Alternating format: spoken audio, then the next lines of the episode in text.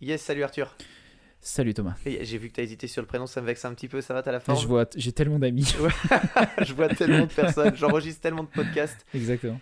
Euh, petite nouvelle, enfin grande grande nouvelle, t'as vu qu'il y avait les, les récompenses des podcasts là euh, il y a le mois dernier, enfin Non, même il y a deux semaines. Non, j'ai pas vu. C'était hyper cool. Ah, J'aurais dû t'en parler avant. Ils récompensaient les meilleurs podcasts, euh, la meilleure progression et tout. Ah cool. Ouais, vraiment cool. Et du coup, non, ils parlent pas de nous. Non, on n'est pas, on n'est pas cité nulle part. hein, euh, Pas une fois? Non, non, non, pas une fois. J'ai regardé toutes les catégories, même, euh, Même les plus mauvaises? même, même les plus mauvaises, même la meilleure vignette ou euh, meilleure pub. Non, il y a rien, rien du tout. Ok. Je suis un peu dégoûté. Ouais, mais bon, après tout, euh, est-ce que c'est vraiment important? Je pense, ouais. Est-ce que, est-ce que le plus important, ce serait pas d'avoir les meilleurs auditeurs du monde, ce qu'on a? Écoute, tu m'as remis, euh, tu m'as remis de la chaleur dans le cœur. Eh oui. On a les meilleurs auditeurs.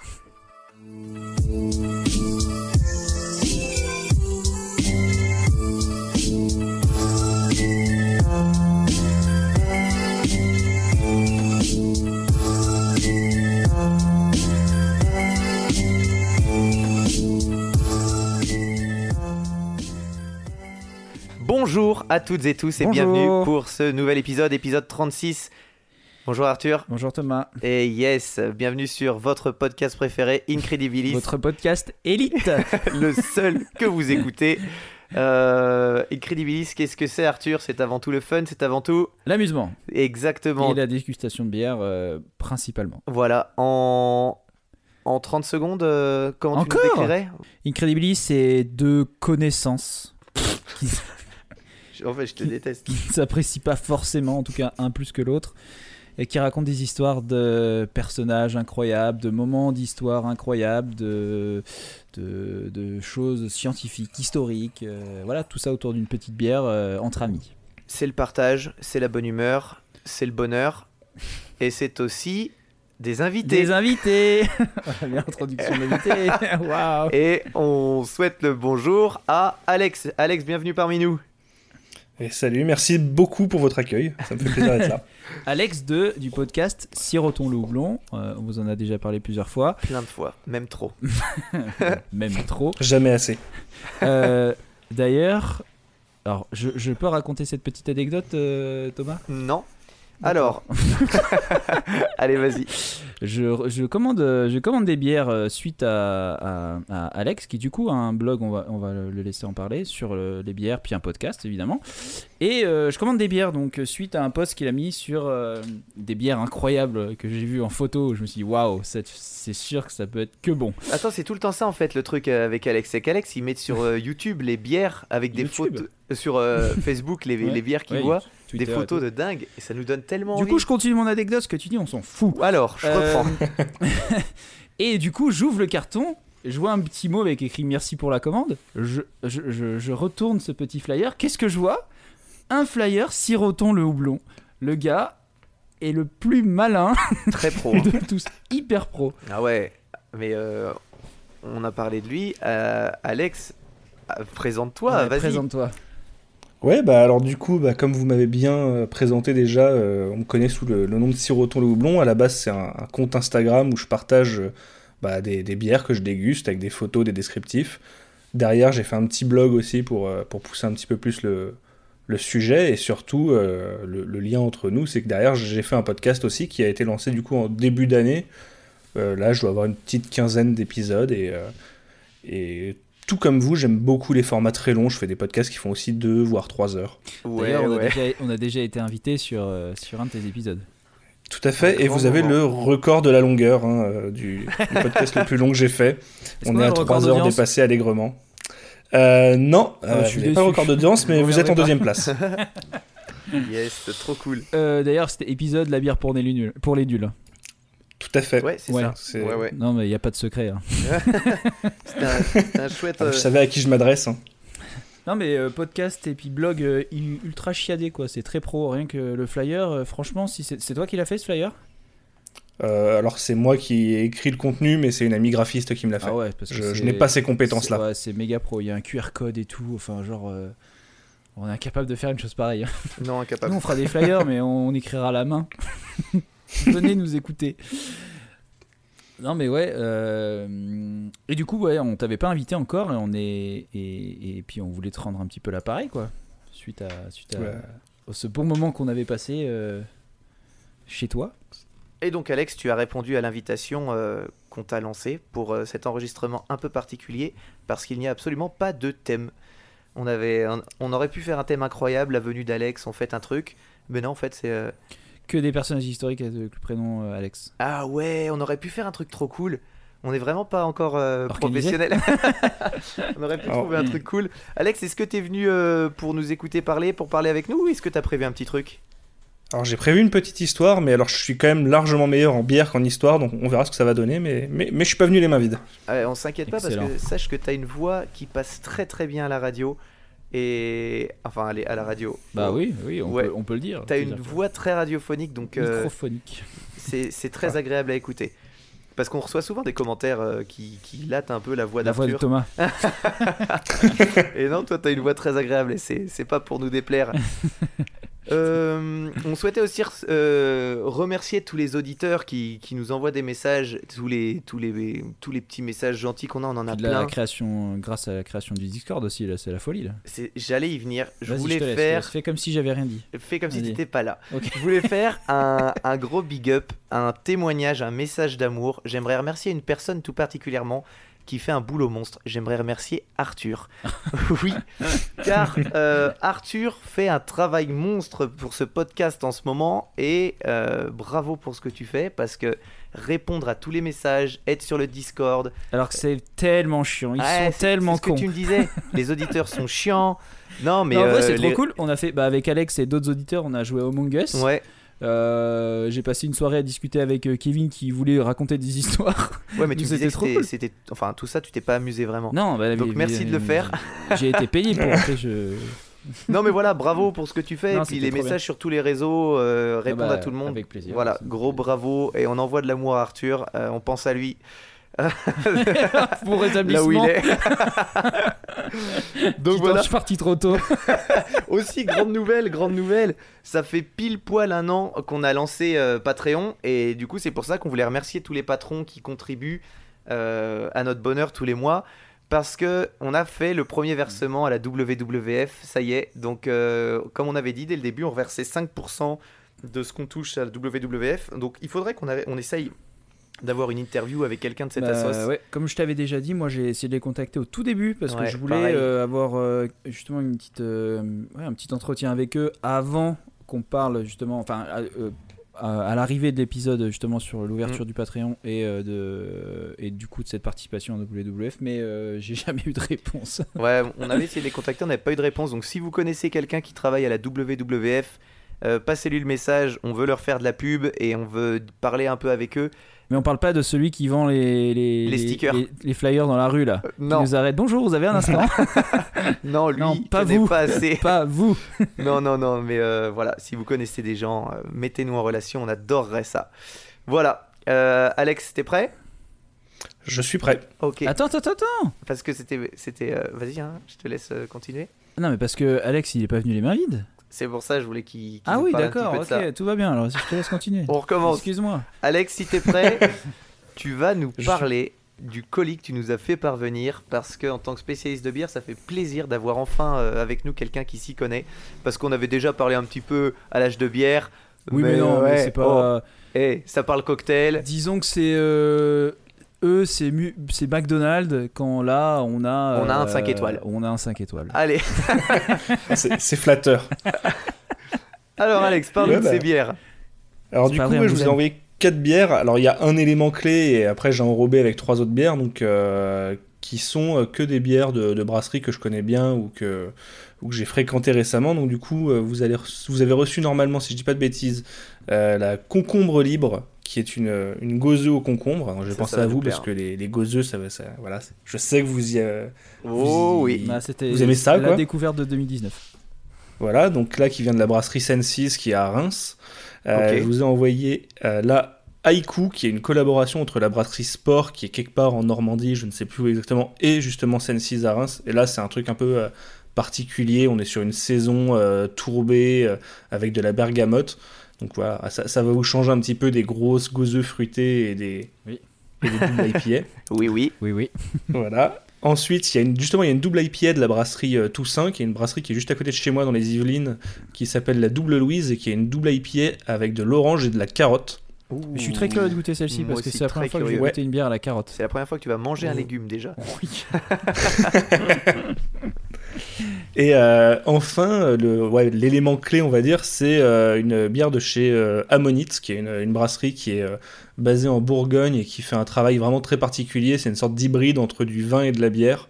Euh, le, le- le mec qui a lancé ça, c'est un ancien œnologue.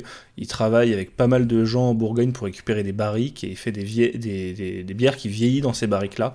Donc que dans des barriques de vin assez prestigieux. Et là, je vous ai envoyé une qui s'appelle la Solera numéro 1. Et donc, il utilise une méthode qui s'appelle la méthode Solera pour l'élevage de la bière en barrique. Ça, je pense qu'on reviendra, on reviendra dessus tout à l'heure parce que c'est un Ouais, peu spécial. voilà. Et, euh, Et d'ailleurs, j'ai eu ouais, euh, le voilà. brasseur. Ouais, j'ai eu le brasseur de, de cette brasserie-là dans le premier épisode de mon podcast où on parlait justement des bières de fermentation spontanée parce que c'est une fermentation spontanée.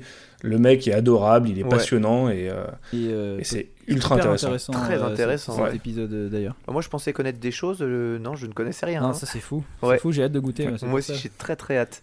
Euh, super, ben on, on- alors on, on boit quoi, patron? Alors, alors. On boit quoi, patron? Alors, mon cher Alex, par laquelle allons- allons-nous commencer? Eh bien, on va commencer par la concombre libre, ou concombre librée, je ne sais pas comment ça se, se dit, mais donc voilà, la, la fameuse gauze au concombre. Je pense que c'est le, le plus sympa pour. Voilà, c'est la plus sympa pour commencer, je pense. Ok, Assez frais normalement. ok, alors on va goûter ça. Pour l'instant, c'est mon plancher qui en a goûté et le short d'Arthur. Je suis un peu- je suis un peu déçu. T'as vu cet instinct? J'ai pas voulu l'ouvrir, je te l'ai confié. J'ai senti que ça allait. euh, parce que j'ai j'ai le PC sur les genoux. Ça sent très bon le concombre, mais putain, je... mais désolé. Mais- mais désolé, dans- désolé mais dans pour mon les verre. jurons. Attends, mais pas dessus de l'ordinateur. C'est voyons. pas le mien, ça ira. Ah, ça c'est un épisode de professionnel. Yes, merci beaucoup. Alors, Alors, moi ce que je, vais faire, vous laisse discu- discuter, je vais m'essuyer très bien. parce que j'en ai partout. Moi je vais, je vais, je vais goûter un petit peu, je vais vite donner mon ressenti et je vais partir sur euh, ma première histoire et comme ça je vais pouvoir euh, laisser euh, bah, mon cher Arthur et toi Alex parler un petit peu de cette bière, enfin pas en parler en même temps que moi mais en la savourer. Ah oui, ça goûte le concombre. Ah oui, ça, Ça goûte, goûte le concombre, très fort le concombre. Est-ce que tu es en train de la, t'es en train de la boire en même temps que nous? Tout à fait, oui. Bien Ah. sûr. Alors parle-nous de Ce cette bière. dommage de euh, passer à côté de ça. Parle-nous de cette bière rapidement. On sait que les auditeurs, certains auditeurs aiment- pas trop quand on parle des bières, mais là on va le faire parce que t'es là. Ouais, je, je vais faire vite quand même, je vais, je vais te laisser passer à ton histoire après, mais ouais, donc là on est sur une gauze, donc une, une bière euh, assez euh, acide à la base, mais qui est brassée avec du sel, donc c'est un style historique allemand, et euh, donc celle-ci est faite avec euh, bah, du concombre, donc on est sur quelque chose qui est euh, bah, assez prononcé en concombre, ça, ça, ça sent plutôt la... Parce que le concombre, on pourrait penser que ça sent pas grand-chose, là c'est plutôt la peau de concombre qui est un peu... Ah ouais. un peu amer. Et ouais, ça se sent bien au nez le concombre. Et en bouche, je trouve que ça, va, ça reste assez équilibré. C'est une bière qui est assez, assez fraîche, assez acide. Elle est pas très forte en alcool. Je crois qu'elle est à 4 quelque chose. Euh, 4,7, ouais. Et euh, ouais, on retrouve hein. euh, le concombre. Ouais, on retrouve le concombre avec une, une fine amertume et, et je trouve ça ouais très très bien, très équilibré. Moi, j'aime bien le concombre, mais dans les bières en général, ça peut vite m'écœurer. Mm. Et celle-ci, je la trouve bien équilibrée pour le coup. Ah ouais, vraiment bière, euh, bière de dégustation, apéro, même bière d'été, elle est, elle est très très cool. Ça c'est une, une belle découverte et c'est vraiment une bière que je pourrais la conseiller à tout le monde. Ça, ça, ça- aucune amertume. Je pense que Bah, il faut aimer le concombre quand même. Faut aimer le concombre, mais euh, on pense à, à nos amis qui, qui... J'allais dire, on pense à nos amis qui aiment le concombre, mais tout le monde aime le concombre. Qui aime les salades de concombre. Ouais. Euh, Arthur, je te laisse 5 secondes pour parler de cette bière et après j'attaque sur cette Ok, je suis en histoire. train de la servir parce que du coup, je suis trempé. ah ouais, on sent super fort le concombre. C'est bah, c'est pour le coup, c'est celle, euh, C'est même étonnant que ça soit de- si toutes fort. celles que j'ai goûté au concombre. Toutes celles. Il y en a deux à avoir deux. c'est la troisième probablement. Et bah non, bah écoute. euh, excellente. Un délice. Un délice. Bah, moi j'aime bien le concombre hein, dans les gauzeux. Ouais, mais là c'est tellement fort, on dirait du cornichon même. Qui a un petit côté corniche. ouais. Oui, elle est acide. Euh, alors, je vous le dis tout de suite, j'espère que vous avez de quoi manger, que vous êtes bien assis. Préparez plusieurs bières à boire pendant euh, mon histoire, parce que là, on part sur un sujet vaste. Vaste, mais passionnant. Euh, on va parler de plein de thèmes cool en une histoire. Alors, il va y avoir de l'occultisme, des influenceurs, une période Seconde Guerre mondiale, on va parler de nazis. Alors, ça peut faire. euh, putain, c'est bizarre ce qu'il dit. euh, il dit on va parler de thèmes cool et il parle de nazis. Ouais, les nazis, on les aime pas trop, mais quand on en parle, c'est toujours des histoires top. Donc, vous, chers, audi- chères auditrices, et vous, chers auditeurs, euh, qui souhaitez pas particulièrement en apprendre plus sur l'occultisme, mais qui vous dites bon bah le podcast est lancé, autant continuer. Ils m'ont déjà fait chier pendant 20 minutes avec une intro. Moi, je voulais juste écouter des histoires. Écoutez, apprenez, ne retenez que la moitié pour ensuite raconter ces histoires à ceux que vous rencontrerez cette semaine. Votre lampe, votre savon et peut-être même un livreur si vous avez la chance de croiser quelqu'un pendant ce confinement.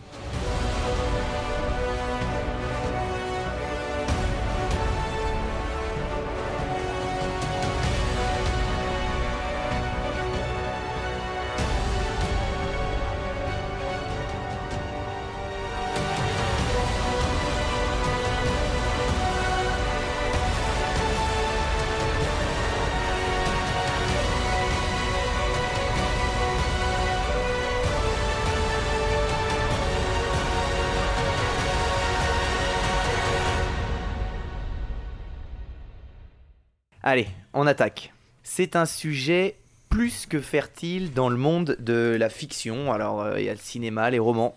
Le rapport du nazisme à l'occulte est parfois minimisé ou au contraire surjoué. On a vu des films complètement, euh, complètement what the fuck avec les, les nazis qui avaient des pouvoirs surnaturels. Rien que dans Captain America, euh, ils utilisent le. C'est le Tesseract? Non, le, le cube. Si, ça doit être ça. Oui, Et voilà. Je vois que t'es es plus concentré sur ta bière, sur le short, que sur les autres. le- Non, non, mais je t'écoute, non, je pensais aussi à Indiana Jones. Ouais. euh, ah, exactement, Indiana les- Jones, très bon exemple. euh, sur la face cachée de la lune. enfin, Yes. tout ça. Non, non, je suis, je suis, je t'écoute. hein. Je suis Et, le premier auditeur. tu sais. Malheureusement, pour euh, préparer un peu ça, j'ai été sur des sites amateurs d'ésotérisme et s'il vous plaît, messieurs, n'allez jamais sur les sites d'ésotérisme ou d'occultisme. Même si on vous propose tout l'or du monde. Alors bien sûr, si on vous propose tout l'or du monde, vous dites oui. hein. Dans ces cas-là, vous acceptez. Mais non, vraiment, n'allez jamais sur ce genre de site. Ça, ça a été une perte de temps infinie. Euh, mais il y, a un- il y a un lien réel très très fort entre le Troisième Reich et les mouvements néo-païens qui apparaissent euh, dans l'Allemagne du 19e siècle. Alors, le principal symbole de ça, c'est la croix gammée et les runes euh, des écussons nazis. C'est vraiment la chose qui nous saute aux yeux, mais il y a eu plein de choses. Alors, peut-être connaissez-vous déjà l'histoire euh, d'Himmler et de son ananerbe, on en reparlera, mais ce n'est pas tout. Les nazis sont allés beaucoup, beaucoup plus loin dans les recherches destinées à forger l'homme nouveau tout en éradiquant les religions judéo-chrétiennes. Dans les années 20 à 30, la société est en crise, marquée par le chômage, bouleversée par le progrès, constant, hein, c'est vraiment un monde qui change, traumatisé par la Première Guerre mondiale, vraiment chamboulé par le darwinisme et surtout marqué par un grand courant antisémite qui, qui commence à émerger dans certains pays. L'émergence d'un nazisme germanique raciste n'est pas une surprise. En fait, on parle déjà de race pure, de souche saine et de toutes ces merdes. Mais c'est peut-être pas eux qui ont inventé tout ça. Parmi les précurseurs, on peut citer l'occultiste russe Elena Petrovna. Elle, elle est née en 1831. Elle qui rejette à la base tout le rationalisme attribué à l'Occident moderne pour prôner un retour aux sources. En fait, ce qu'elle veut, c'est revenir à la base de la base quand les hommes étaient vraiment, euh, vraiment des hommes d'une souche pure, vous allez voir. Un énorme retour aux sources, en bref. Pour revenir à une humanité très ancienne, di- dite de la race mère, dont une des branches de cette race mère serait la race aryenne. Elle prétend détenir son savoir de voyage au Tibet où elle aurait découvert de mystérieux documents cryptés. Déjà, ça, ça commence un peu trop bizarre. Pour elle, une race supérieure d'origine extraterrestre aurait existé. Bon, après Arthur, tu m'avais déjà parlé des extraterrestres, euh, de ton expérience avec eux, de ton enlèvement, blablabla. Donc j'y croyais. Mais ils avaient pas de croix gammée. euh, Non, non, non, en- à l'époque. Mais euh, Regarde, je pose ça ici parce que ça fait un petit bruit, ça m'énerve. D'accord. Paf. Ah, moi, moi, les petits bruits, ça, Ça m'énerve. Euh, Est-ce que soit c'est un sujet que tu connais ou pas, Alex? Le- L'occultisme nazi? Bah figure-toi que, alors je me suis pas forcément intéressé au sujet, mais j'ai lu il y a pas longtemps un, un bouquin euh, qui, qui traitait un peu de ça, et du coup ouais, ça, Ah, c'est incroyable. Comment Ça il s'appelle parle ce un peu. bouquin? Euh, bah tu me prends de court. Euh, je Bon. lis beaucoup de bouquins et je me souviens jamais des titres. Ça te reviendra parce qu'après je vais parler de deux bouquins à la fin, donc euh, peut-être qu'il en fait partie. Mais c'est un sujet très très vaste. hein. Ça, ça va... Là, on part sur un gros truc. Et si vous voulez en apprendre plus, il y a plein de livres, il y a, une- il y a des vidéos, donc vous allez voir.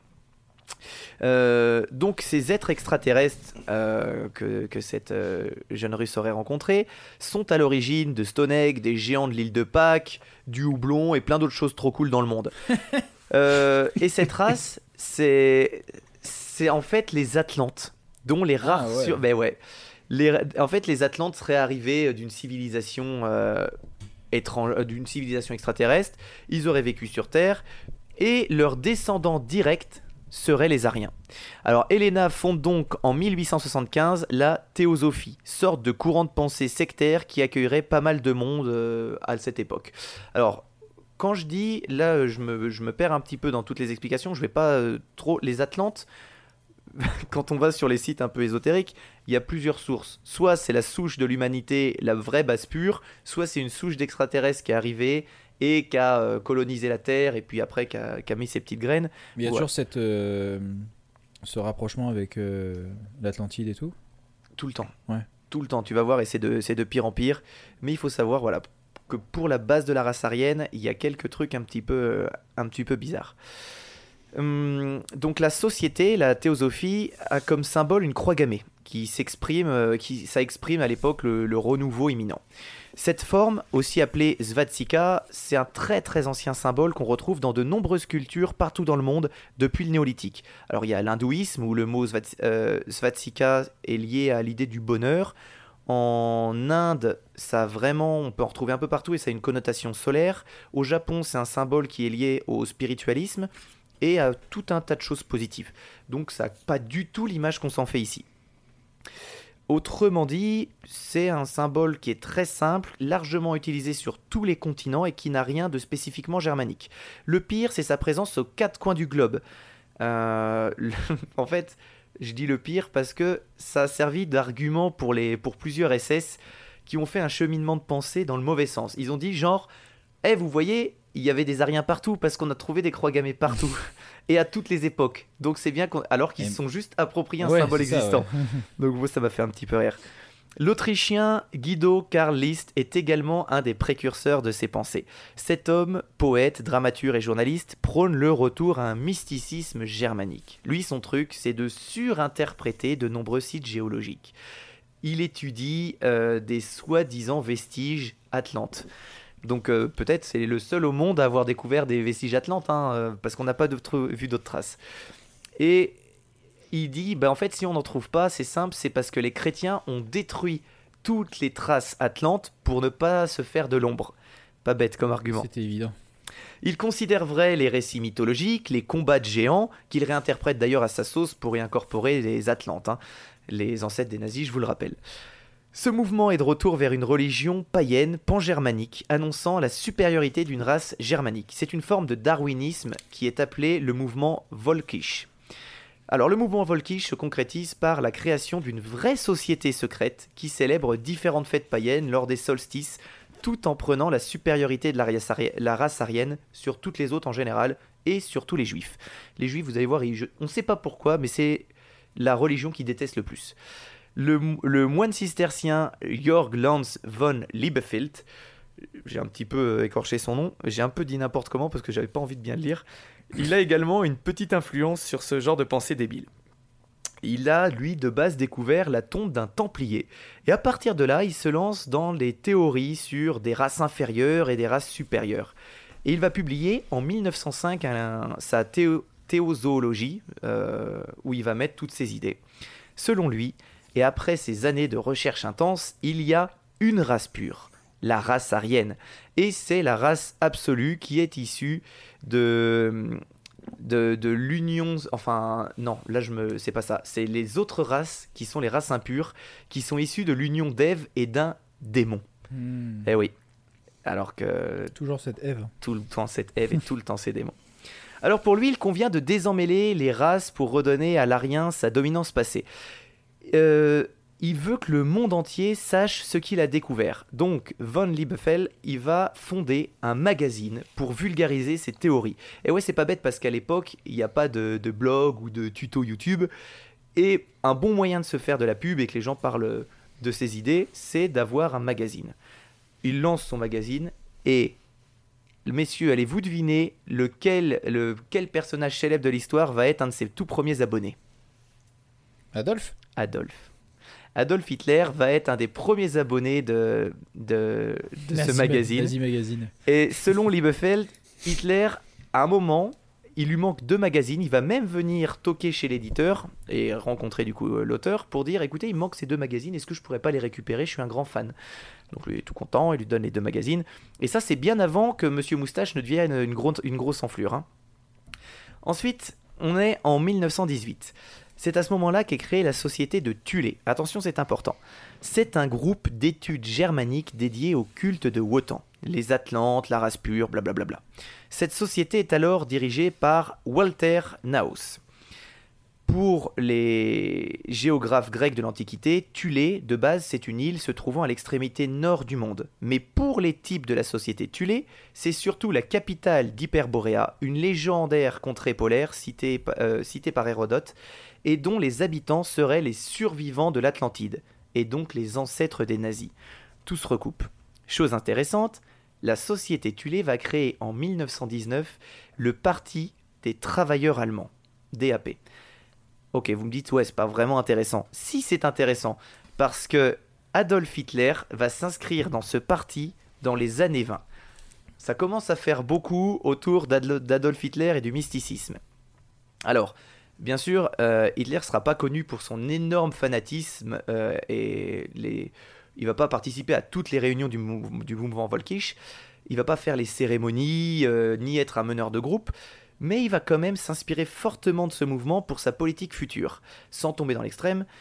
Parce qu'en fait, lui, sa peur, c'est que s'il continue à prôner ce mouvement, c'est de se mettre tous les chrétiens de l'Allemagne à dos. Et c'est quand même un mouvement qui est majoritaire. Toutefois, sa carrière politique baigne dans cette ambiance euh, un, peu, mystique. C'est ainsi par exemple que la croix gammée ressort comme symbole du parti. Mais celui qui nous intéresse vraiment aujourd'hui, c'est Himmler, bien plus qu'Hitler. C'est lui qui va porter le mysticisme nazi. Heinrich Himmler, c'est euh, un homme qui a une vie très étrange en fait. Il va alterner entre échec et réussite tout au long de son parcours. D'abord, il est refusé euh, de combattre pour la Première Guerre mondiale à cause de sa grosse myopie. Et à la toute fin de la guerre, il est recruté, mais beaucoup trop tard pour prendre, part au combat. Donc il est déçu, il voulait faire la guerre, il voulait soutenir l'Allemagne, il peut pas le faire. Il va donc se lancer dans des études d'agronomie et il va entrer dans l'Artamanen. Alors c'est un mouvement de jeunes adeptes du Volkisch qui, qui a un slogan un peu particulier, c'est le sang, le sol et le glaive. Himmler, vous allez voir qu'il va mettre les deux pieds dedans dans le mysticisme, il va adorer ça et il va créer un truc autour du nazisme as- assez particulier. Donc, ce qu'il va faire, c'est qu'il va d'abord monter les échelons pour devenir d'abord chef de la SS, la police allemande, puis particulièrement de la Gestapo, et en 1943, grosse promotion car il deviendra ministre de l'Intérieur et commandant en chef de l'armée de réserve de la Wehrmacht. Himmler va faire appel à un gars pour être son conseiller. Karl Maria Willigut. Nom très important pour le nazisme. Et petite particularité, c'est un gars qui sort d'hôpital psychiatrique. Ah, Ah bah euh, voilà. déjà le nazisme part sur de bonnes bases. Alors Willigut, c'est qui? C'est un, un gars qui est membre de l'ordre des Nouveaux Temples. Déjà, ça commence bien. Mhm. Et il est chargé de recherche préhistorique entre 33 et 39. C'est notamment lui qui fait porter au SS le, le fameux pins, euh, l'anneau d'argent avec la tête de mort. Parce que c'est lui qui, qui dit à, à tous les SS, maintenant vous allez porter ça, car historiquement c'est un porte-bonheur. Il va mettre aussi au point des rituels pour les mariages et les baptêmes nazis. Donc à partir de ce moment-là, lui il va changer tout. Il a des visions et il va changer un peu tout. Willigut il est un peu particulier comme gars. Il pense descendre d'une antique tribu gothique et il dit posséder des souvenirs héréditaires qui lui permettent de reconstituer mieux que quiconque le passé de la race aryenne. Donc voilà le genre de type très haut placé qui prend les décisions du parti nazi. Un gars qui dit non mais moi je viens du passé et j'ai les souvenirs. Donc euh, maintenant on va faire comme ça. Euh, si à un moment tu veux intervenir, Alex, t'hésites pas. hein. Pas de problème. Mais là, je suis, je suis plongé dedans, je suis passionné. Donc, Willy Gutt, il est fasciné par l'occultisme euh, et il va vraiment entraîner Himmler avec lui. D'ailleurs, Himmler, quelques temps après, va le dire euh, sans s'en cacher, il va se considérer comme la réincarnation d'Henri Ier, dit l'oiseleur, ancien duc de Saxe et ancien roi germanique du Xe siècle. Donc là, c'est la vrille complète. hein. Himmler, il dit non mais en fait, moi je vous l'ai pas dit, je suis pas un simple euh, allemand, je suis un ancien roi euh, germanique. Et à partir de là, Himmler, il va complètement vriller. hein. La cathédrale de Kedlingberg, qui contient le tombeau d'Henri Ier, hein, qui est son ancien corps après tout, il l'a fait déchristianiser et il la transforme en base SS où ils vont faire des cultes païens. Il participe à plusieurs cérémonies et il va fêter les anniversaires du roi défunt en disant bah voilà c'est moi en fait. Donc on fête mon anniversaire. Donc un peu particulier comme ambiance. Et puis il va encore plus loin dans le délire. Himmler va faire construire euh, au bois de Saxon un chemin où vont être alignés 4500 menhirs en mémoire des 4500 chefs germaniques exécutés par Charlemagne. En plus de la mythologie, germanique, Himmler est également fasciné par le mythe du Saint Graal. Alors, bien connu, mais je vais quand même digresser un peu parce que c'est intéressant. Euh, ces histoires du Saint Graal vont se passer au château de Montségur, en France. Alors l'histoire de ce château, elle est complètement folle, hein, parce qu'elle est entourée par euh, tout un tas de mythes et légendes. En gros, ça commence dans les années 1900, quand un groupe de personnes qui aiment un peu trop le paranormal, du genre euh, les youtubeurs, euh, les youtubeurs d'aujourd'hui. hein. Donc imagine le grand JD qui va au château de Mont- Montségur. Et ils, ils se disent, bah en fait, euh, on pense que le Graal s'est trouvé ici ou est passé par ce château. Ça se base sur des rumeurs à la base. hein. Donc le Graal, objet mythique qui, selon les croyances, confère à celui qui le trouve un pouvoir immense. Selon les versions, ça change. Ça peut être euh, la, vie euh, mince quand t'es immortel, mais ça peut être un pouvoir complètement différent. Donc voilà. Ce qui est rigolo, c'est que Tristan Bergerot, qui est le guide actuel et historien du château de Montségur, dit Ces spéculations découlent d'une totale méconnaissance de l'histoire du site. Ces personnes ont mélangé les époques, les personnages, et tout cela a donné lieu à des théories complètement farfelues. Alors, c'est pourtant à ces folles rumeurs que les Allemands s'intéressent. Euh, c'est pour ça qu'ils s'intéressent à Montségur. Je vais faire un petit rappel sur Otto Rahn, c'est le gars dont nous avait parlé le poteau Toto. Mhm. Euh, le-. Ouais, Otto Rahn, le, le gars qui avait inspiré un petit peu euh, Indiana Jones. Ouais. Parce que c'est le personna- un des personnages centraux de cette histoire. Donc dans les années 30, Otto Rahn, c'est un ancien étudiant allemand qui se prétend historien et archéologue alors que, bof, quoi, il n'a pas trop réussi ses diplômes. Il identifie Montségur comme étant le château où se trouve le Graal. Et ce, sur la base de, raccourcis très discutables et de rumeurs. En fait, Otto Rahn a deux arguments. Et là, attention, c'est poussé. Premièrement, dans l'opéra de Wagner, qui s'appelle Parsifal, le château du Graal se nomme Montsalva, ce qui se traduit par Mont Sauvé. Et le château de Montségur veut dire le Mont Sûr. C'est presque pareil, donc pour lui, ça fait un argument. Mhm. Deuxièmement, il fait le rapprochement entre Perceval, qui est euh, chevalier de la table ronde, gardien du Graal, et Raymond Roger de Tancravel, qui est passé par le château de Montségur. Juste parce que Perceval veut dire perce la vallée, et Tancraval veut dire qui tranche la vallée. Voilà. Donc, euh, Hmm. comme quoi, quand tu veux trouver euh, des arguments, t'en Tu trouves. trouves toujours. Euh, ces raccourcis et fantasmes poussent Autoran à écrire un livre, Croisade contre le Graal, qui sortira en 1933. Alors ce livre est nul, il n'a pas un grand succès, mais il va tomber dans les mains de la mauvaise personne, Himmler, qui est déjà chef de SS à l'époque. Et là, c'est le coup de foudre, Himmler est fan d'Autoram, qu'il il va alors le recruter, il va lui donner des fonds, il va l'envoyer au château de Montségur, il va lui dire tu continues tes recherches, tu nous ramènes le Graal et tu fais de l'Allemagne nazie la, nation euh, qui, possède le Graal. Sauf que bah, l'histoire se termine mal, car un jour, notre pauvre Ottoran est dénoncé aux nazis parce que sa mère est juive et lui est homosexuel. Et tu te dis, bah, peut-être qu'il va avoir un passe-droit, c'est Himmler qui lui a confié une mission. Bah non, parce que les nazis, vous le savez trop bien les gars, en plus de pas être très malins, ils sont pas très humains. Et ils vont lui dire Eh ben écoute, pour ces fautes, tu as deux choix. Soit on te tue, soit tu te suicides. Ah bah écoute, Eh ben, euh, grand, grand seigneur quand même. grand seigneur, pour un mec qui était missionné par Himmler, il va être retrouvé mort par la suite, et avec lui vont disparaître toutes les théories de la présence du Graal à Montségur, obligeant les nazis à rechercher ailleurs leur légitimité mystique. Parce que s'ils veulent faire ça, c'est surtout pour trouver des arguments de oui, mais euh, Oui, oui, c'est les pour, nazis, euh, voilà. Asseoir un peu la Exactement. Et vous allez voir que ça va aller encore plus loin. On commence un peu à mieux cerner le courant de pensée nazi, mais c'est pas fini. Parlons maintenant de Wewel- Wewelsburg. C'est un château du XVIIe siècle. En 1933, Himmler le fait rénover et il fonde une école d'officiers SS, genre une fac pour SS. Il suit de près les travaux de rénovation, il veut vraiment euh, que ça soit un pur truc, une belle école, un grand château. Et il commence à faire de ce château une base SS une fois que, une fois que c'est lancé. Le château doit aussi entretenir la mémoire des SS morts en exposant leurs blasons et réunir les vivants lors de réunions annuelles. Donc tous les ans, les grands nazis se réunissent à la mémoire des morts, une sorte de fête un peu glaucasse. À Wewelsburg, les officiers de la SS, euh, donc les types qui dirigent les troupes au combat ou euh, au commandement, reçoivent des enseignements très poussés en mythologie, archéologie, histoire de l'art, un peu remanié à la, à la sauce nazie. Le but, c'est pas de faire d'eux les plus grands stratèges de guerre de base, non, c'est de, faire, c'est de leur prouver que les nazis sont la race originelle et la race la plus pure qui soit. Donc ils se font bourrer le crâne dans leur école tout le temps, et apparemment ça a bien marché.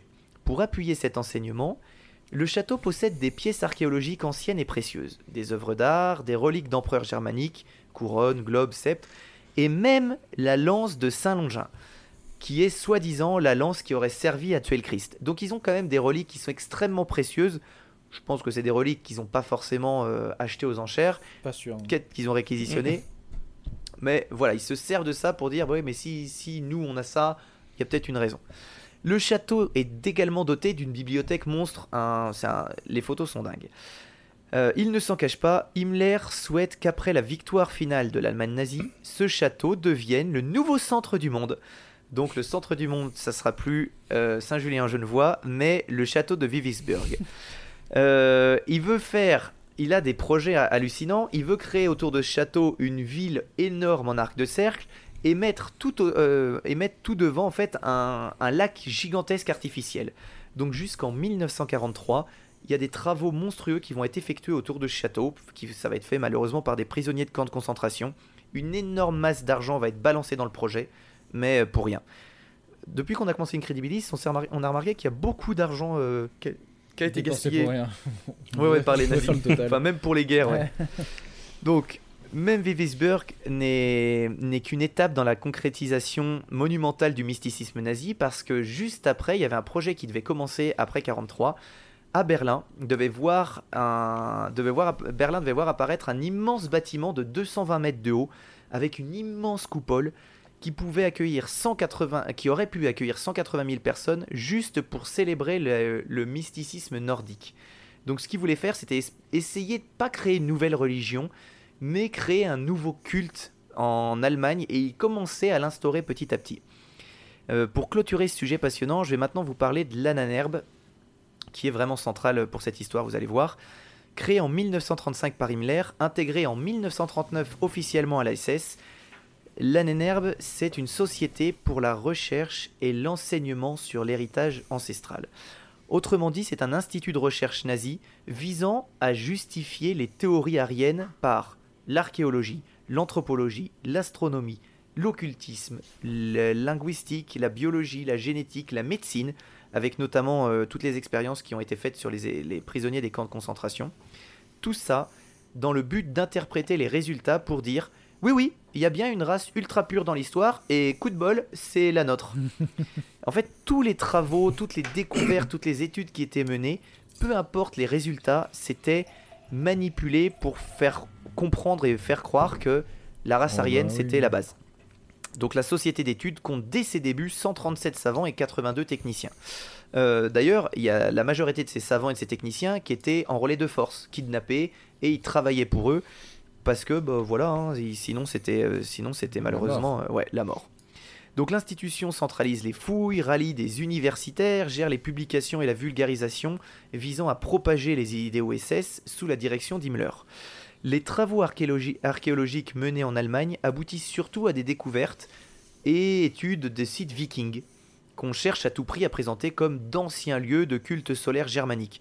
On dit ouais, euh, les vikings en fait, euh, ils pensaient comme nous, euh, c'était eux les meilleurs.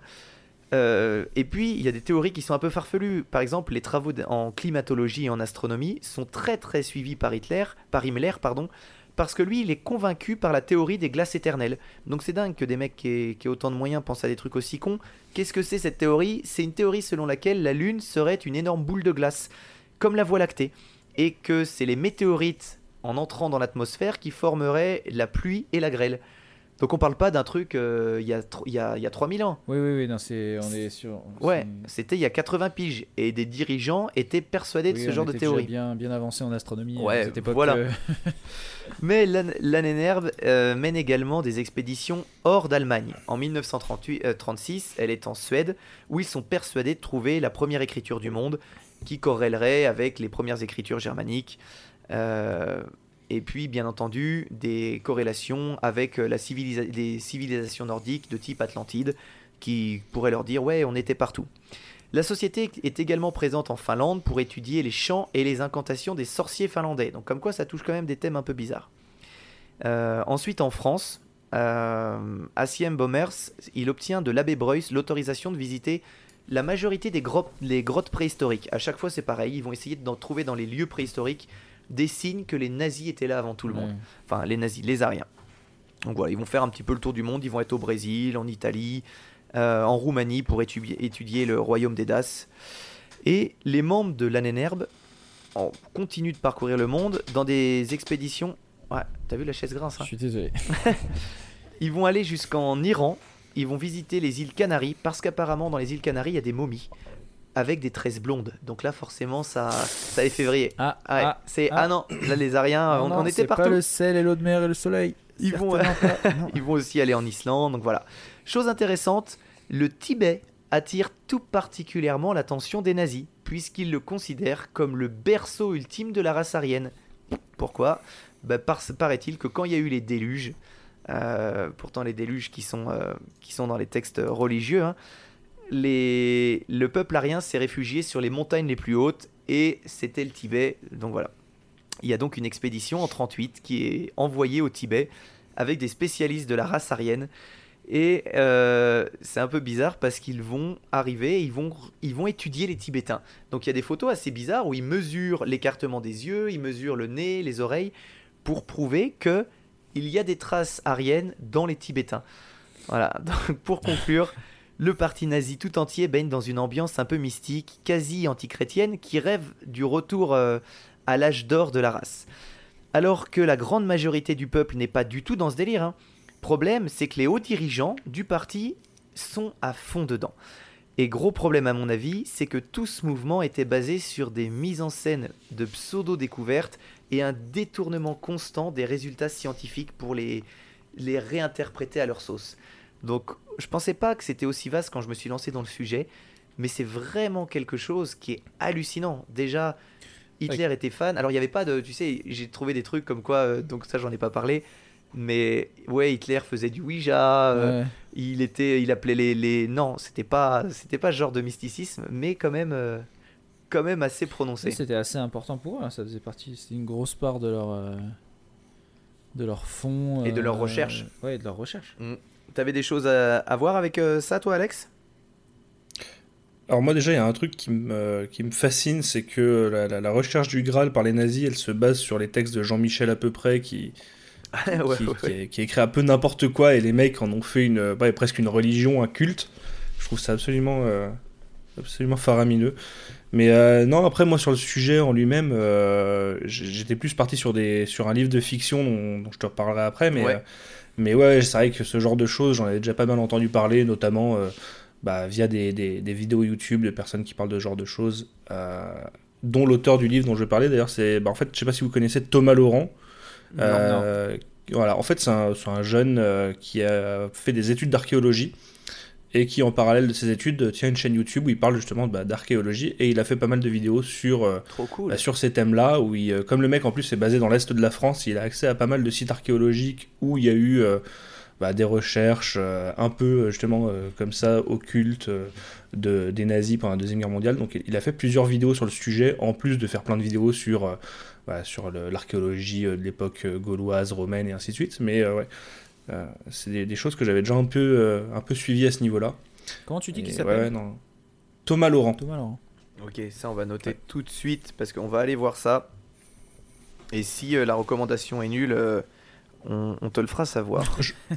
Je l'assumerai, pas de problème. Mais euh, du coup, il y a plein de choses. Si vous, a- si vous avez envie d'en apprendre plus, il y a une vidéo YouTube qui est euh, un peu longue, elle doit faire une heure, euh, qui s'appelle Himmler et le Saint Graal. Où vous allez voir, alors c'est toujours, c'est sur, euh, je crois que c'est une émission Planète Plus ou un truc comme ça. Ouais, alors avec les vieux doublages, scénarisé, Ouais, ouais, hyper scénarisé. Oui, euh, euh, Himmler a toujours, enfant, il était très turbulent, des gens qui n'ont rien à voir. Euh, et puis il y a deux livres que vous pouvez, que vous pouvez lire, Himmler et le Graal, qui est la vérité sur l'affaire Autoran. Je sais plus qui l'a écrit. Celui-là est cool. Le deuxième, je vous le conseille, je l'ai pas lu. Qui s'appelle, euh, bah, le premier, je l'ai pas terminé en fait, mais euh, il, est, il est bien écrit, il est cool. Et le deuxième, c'est euh, l'occultisme nazi de Stéphane François. Donc voilà, vous pouvez lire ces livres si ça vous intéresse. Le sujet est passionnant, le sujet est très très vaste. Je voulais pas faire un, un truc de, de, de 1h15, 1h30 là-dessus, mais on aurait franchement pu. Ouais, ouais. J'ai- j'ai- je sais que j'ai été un peu flou dans tout ce que j'ai abordé parce que je voulais aborder cinq grosses parties du, du mysticisme. Et en fait, euh, c'est trop vaste. Donc euh, j'ai essayé de synthétiser au maximum, mais il y a tellement, tellement de pistes, tellement d'expéditions qui ont été faites, de financement, euh, des expériences sur, sur des momies, des trucs un peu glauques, et puis énormément de recherches archéologiques uniquement dans le but de se dire, ben voilà, on a trouvé cette écriture, cette écriture, si on la regarde à l'envers, ça veut dire vive les Ariens. Enfin voilà, c'était que des interprétations un peu bizarres. Donc voilà, le sujet est hyper intéressant et, et on ira voir Thomas Laurent alors. Excellente Ouais. histoire. Yes, mais moi je me Pour suis rebondir régalé. juste vite fait, Ouais, Ouais, rebondir vite fait sur Thomas Laurent. Tu vois, je te parlais du, du livre que moi j'avais euh, lu. Bah, en fait, c'est une fiction qui a été écrite par euh, justement Thomas Laurent. Et euh, c'est l'histoire en gros de euh, d'une jeune femme qui va enquêter sur la disparition de son petit ami qui était euh, journaliste et qui s'est rendu dans un, un village perdu euh, dans les montagnes. Euh, qui, euh, selon un vieux manuscrit médiéval, euh, serait l'endroit qui euh, serait la prison du diable. Mhm. Et au final, euh, bah, le, le roman euh, tourne un peu justement autour de ces, ces histoires de mysticisme nazi, donc je vais pas trop en dire parce que c'est c'est un peu le cœur de ouais l'intrigue. ouais. Voilà. C'est une fiction, mais c'est super bien, bien écrit. Et ouais, comme le mec, euh, je te dis, est, est à la base euh, un peu dans l'archéologie, bah, il tourne euh, autour de ses connaisses Ah, pour. euh, bien, ça c'est trop bien. pour C'est ficeler qu'elle a l'enquête. Ouais. Ouais, Il est exactement. sur Audible ou Ça s'appelle Tu sais? Euh, Je ne sais pas du tout. Moi, je l'ai eu sur euh, Amazon en, en Kindle. Il doit exister en format euh, livre euh, broché aussi. Et ça s'appelle euh, Code Victoria.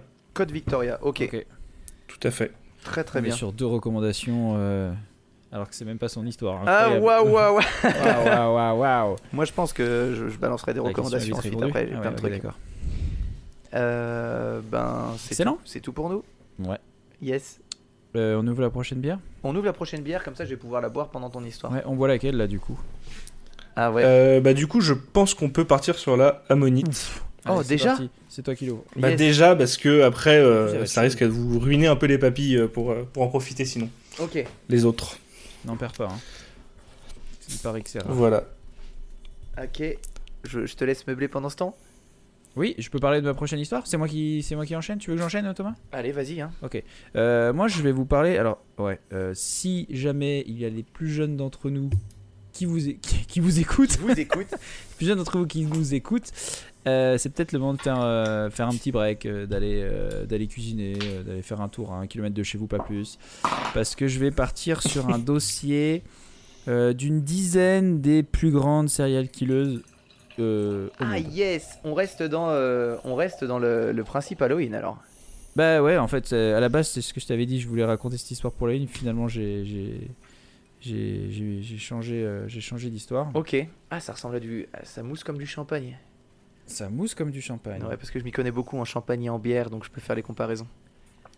Et tu, tu, tu l'as aussi, toi, cette bière, euh, Alex, à boire? Parce que, Ah oui, c'est vrai qu'on en a pas parlé, Non. mais euh, on, est, on est via Discord. Hein. Ouais, alors on non, je, je n'ai pas la même. Ah. J'ai pas la même, mais j'ai une autre bière de la brasserie qui est euh, un peu dans le, le même univers. Donc, euh. Tu peux nous dire deux trois mots dessus? Oui, alors du coup, euh, bah, comme je le disais tout à l'heure en, en introduction, euh, Ammonite, euh, c'est une petite brasserie. Vraiment, le mec fait ça à petite échelle. Euh, et euh, là, c'est euh, ce qu'on appelle de la fermentation spontanée. Donc, en gros, la bière n'a pas d'ajout de levure euh, de la main de l'homme. C'est les bactéries Il va présentes dans juste- le fût, c'est ça? C'est exactement ça. Il va juste laisser la bière refroidir dans un tonneau à l'air libre. Ça va capter les bactéries de l'air ambiant. Et euh, c'est comme ça que la, la bière va, va fermenter. En fait, c'est les bactéries de l'air ambiant qui vont venir fermenter la bière. Et après, il va la garder en barrique pendant euh, une période plus ou moins longue. Euh, et euh, donc, celle que vous, vous avez, c'est la série Solera. Et en fait, la, la, la méthode Solera, c'est une, une méthode de, de culture, on va dire, du vin qui vient d'Espagne. Pour vous imaginer ça, en fait, il y a une sorte de pyramide de barriques, avec une barrique en haut et deux en dessous, trois, Ouais, et ainsi de ouais. suite, ça descend. Et en gros, toutes les barriques sont remplies à deux tiers. Mhm. Et chaque année, euh, quand il vient refaire un cru, ou toutes les demi-saisons, quand il vient refaire un cru, il va remplir d'abord par les barriques du haut, il va refaire descendre le liquide de barrique en barrique. Et quand il va faire une mise en bouteille, il va soutirer sur, avec les, sur les barriques du bas. Donc, Ce qui fait qu'en gros, il y a toujours une sorte un, un liquide qui va rester un peu perpétuellement dans les barriques et qui va se mélanger. Donc plus la, la série va évoluer dans le temps, plus la, vie- la, la bière aura euh, vieilli Vieilli, en ouais. barrique et aura Des des, goûts différents. des, des traces vieilles. C'est génial. Euh. c'est très très bon. C'est très. Bah, je trouve qu'on a vraiment la sensation du d'un mousseux ou d'un champagne Oui. tu sais, euh, en bouche, Ouais. mais pas avec ce côté désagréable parce que moi j'aime pas du tout le champagne, vraiment Ouais. pas. Et là je retrouve une, une, Mais la une sensation. sour un peu. euh, Mais Ouais, du coup, on est sur des bières acides. hein, les fermentations Ouais, ouais, bah, spontanées, évidemment, c'est ouais. c'est souvent acide. Euh, D'ailleurs, sur la fermentation, sur la, la, la Solera, il y a moitié de barrique de vin blanc, moitié de barrique de vin rouge. Donc c'est Mm. c'est assez marqué normalement en- sur, le, sur le côté vineux. Ouais. Parce que euh, au total, je pense que les bières les plus vieilles ont passé 30 mois en barrique. Ah, ouais. Et les plus jeunes, 6 mois. Ah non, c'est très Donc, euh, étonnant ouais. en goût. Et je pensais à quelque chose qui allait être très agressif. Et au final, très très Non, doux, non, très agréable. Très facile à boire. hein. Pas du tout. euh, Ouais, c'est c'est assez subtil. Ouais, Ah ouais. pas du tout de, de houblon. euh, Une très jolie couleur aussi qu'on voit peu, une sorte de Ouais. couleur Une un peu sirop d'orgeat euh, foncé, Diabolo euh, citron. Diabolo citron. non et Non, après aussi si tu parles que- au brasseur, si- tu parles au brasseur, il va te dire que lui, il fait euh, tout ce qu'il faut pas faire pour faire une bière en fait. Ouais. C'est-à-dire qu'il fait pas bouillir les maltes, euh, il, a, il fait une vinifi- ce qu'il appelle une vinification des maltes. Non, il a, il a vraiment une, une, euh, une manière à faire qui lui est propre. Et euh, ouais, c'est une brasserie qui, euh, dans- on va dire dans le milieu des, des- ce qu'on appelle les beer geeks, euh, a pris une cote monumentale très rapidement. euh, et euh, ouais, ouais, c'est Ah ouais. Alors, c'est c'est assez recherché en général. on ne peut, euh, chers auditeurs, que vous conseiller le premier épisode de Siroton le houblon. Et où- tous les autres. hein. Ouais, mais vraiment, Non, mais oui, le- pour sur le premier, ouais. c'est très bien expliqué parce que je suis en train de me rendre compte que quand j'écoute Alex parler, là, on parle de cette bière peut-être depuis 5 minutes et j'aimerais qu'il en parle pendant une heure tellement c'est passionnant. Et le premier épisode, c'est c'est ça, mais de façon. Le premier épisode, il passe si vite. Et avec le boss d'Ammonite. Ouais. Et en plus, t'expliquais juste pour ça. une petite anecdote que, en- par exemple, la, la cave avait une importance euh, énorme dans la fermentation parce que tu peux avoir une très vieille cave et tu vas capter les bactéries de cette cave. Et donc, Tout à fait. en fonction de la cave que tu as, ça peut être totalement différent euh, après au niveau de la fermentation et donc du goût. Tout à fait. Bah, Il y a une des brasseries qui fait de la, de la fermentation spontanée qui est les- les- la plus célèbre et qui est en Belgique, à Bruxelles, qui s'appelle Cantillon. Euh, le, le boss de Cantillon a clairement dit que si jamais il déménageait la brasserie ne serait-ce que de 30 mètres, il serait incapable de reproduire les Eh mêmes ouais. bières. L'environnement est trop important pour, euh, pour le, ouais, le- la, la fermentation et les, les levures qui vont venir se déposer dans la, dans la bière. Et à l'odeur, on sent vachement le côté hein. Ah ouais J'ai pas- j'ai même pas senti. Moi, je trouve. J'ai juste bu, moi j'avais soif. Plus que plus qu'au goût. Oui. Ah oui, elle a l'odeur du vin. A- ouais, il y a une odeur où tu dis oh, ça va être fort, alors que pas du tout. Ah, ça, c'est une vraie. Il y a cette odeur de champagne en fait Mm. un peu. Enfin bref. Un vrai C'est typiquement le genre de bière que tu peux faire boire à quelqu'un qui dit euh, Moi j'aime pas la bière, je... Mais par contre j'adore le vin. Ouais, ah tu peux lui faire goûter ça pour lui faire, montrer, lui faire comprendre que ouais, il y a, il y a une, une infinité de- d'expressions possibles Ouais, en fait dans la bière. Ah, yes. Et, et toi qui toi qui, qui pratiques un petit peu biéronomie, est-ce que est-ce qu'on peut retrouver chez eux euh, Non, je crois pas. Je ne crois pas que Bironomie en, en ait en fait. Comme il a une production très limitée, il est aussi très limité dans le nombre de caves qu'il distribue. Et en plus de ça, ce que tu euh, disais, c'est que il il y a une partie qui est vendue à des restos, je crois, c'est ça? Alors il en a quelques-uns en resto Et et après, en fait euh, déjà il tout réservé, quoi. ça- Ouais, il marche en fait sur des allocations comme, euh, comme le font des, des vignerons. Et il a des allocations pour des particuliers et pour des professionnels. Mais tout est vendu euh, en, en avance. Quoi. Ah ouais, on goûte un truc exceptionnel alors. Ouais, ouais, là on a de la chance là. Ah ouais. Là on a de la chance. C'est pour ça que j'avais hâte de la boire. ça. Ouais. Elle m'a mis le sourire cette bière. home again.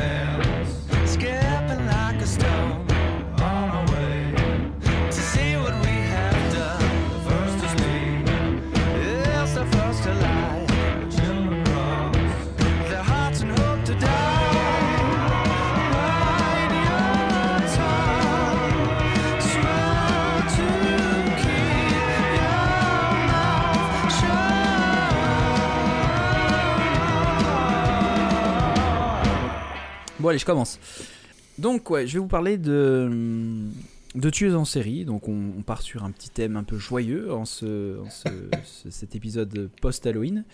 Euh, et on va commencer avec euh, une infirmière, une infirmière qui s'appelle Beverly euh, Alit ou euh, qui était une infirmière tueuse d'enfants. Elle était surnommée l'ange de la mort et c'est devenu l'une des tueuses en série les plus notoires de Grande-Bretagne. Elle se livre à une série de meurtres qui a coûté la vie à quatre nourrissons en leur injectant d'importantes doses d'insuline provoquant un arrêt cardiaque ou une insuffisance pulmonaire. Et elle a tenté de faire la même chose avec neuf autres, neuf autres, euh, petits, euh, petits enfants. Je peux préciser que tu dis ça avec le sourire? Mais non, mais c'est pour dire à quel point c'est d'une violence. euh, Oui, mais je préfère le dire de cette façon. C'est un hein, mécanisme de défense, Ouais, euh, le rire et le sourire. On va écouter comme c'est intéressant. Ah, c'est rude. Le plus choquant dans tout ça, c'est qu'elle se lie d'amitié avec les parents de ses victimes après les meurtres, en étant hyper attentionnée. Tu vois, elle est infirmière, donc elle est là pour eux et tout, alors que c'est eux, c'est elle qui vient de tuer leur nourrisson. Ça c'est horrible. fou, hein.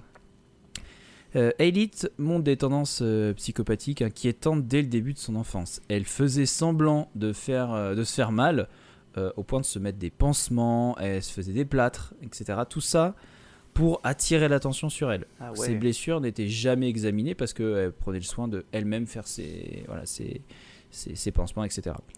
En surpoids à l'adolescence, elle est de plus en plus en recherche d'attention, faisant souvent preuve d'agressivité envers les autres. Elle a passé beaucoup de temps dans les hôpitaux pour des soins médicaux fictifs sur toute une série de maux physiques qui ont abouti quand même à l'ablation de son appendice parfaitement sain.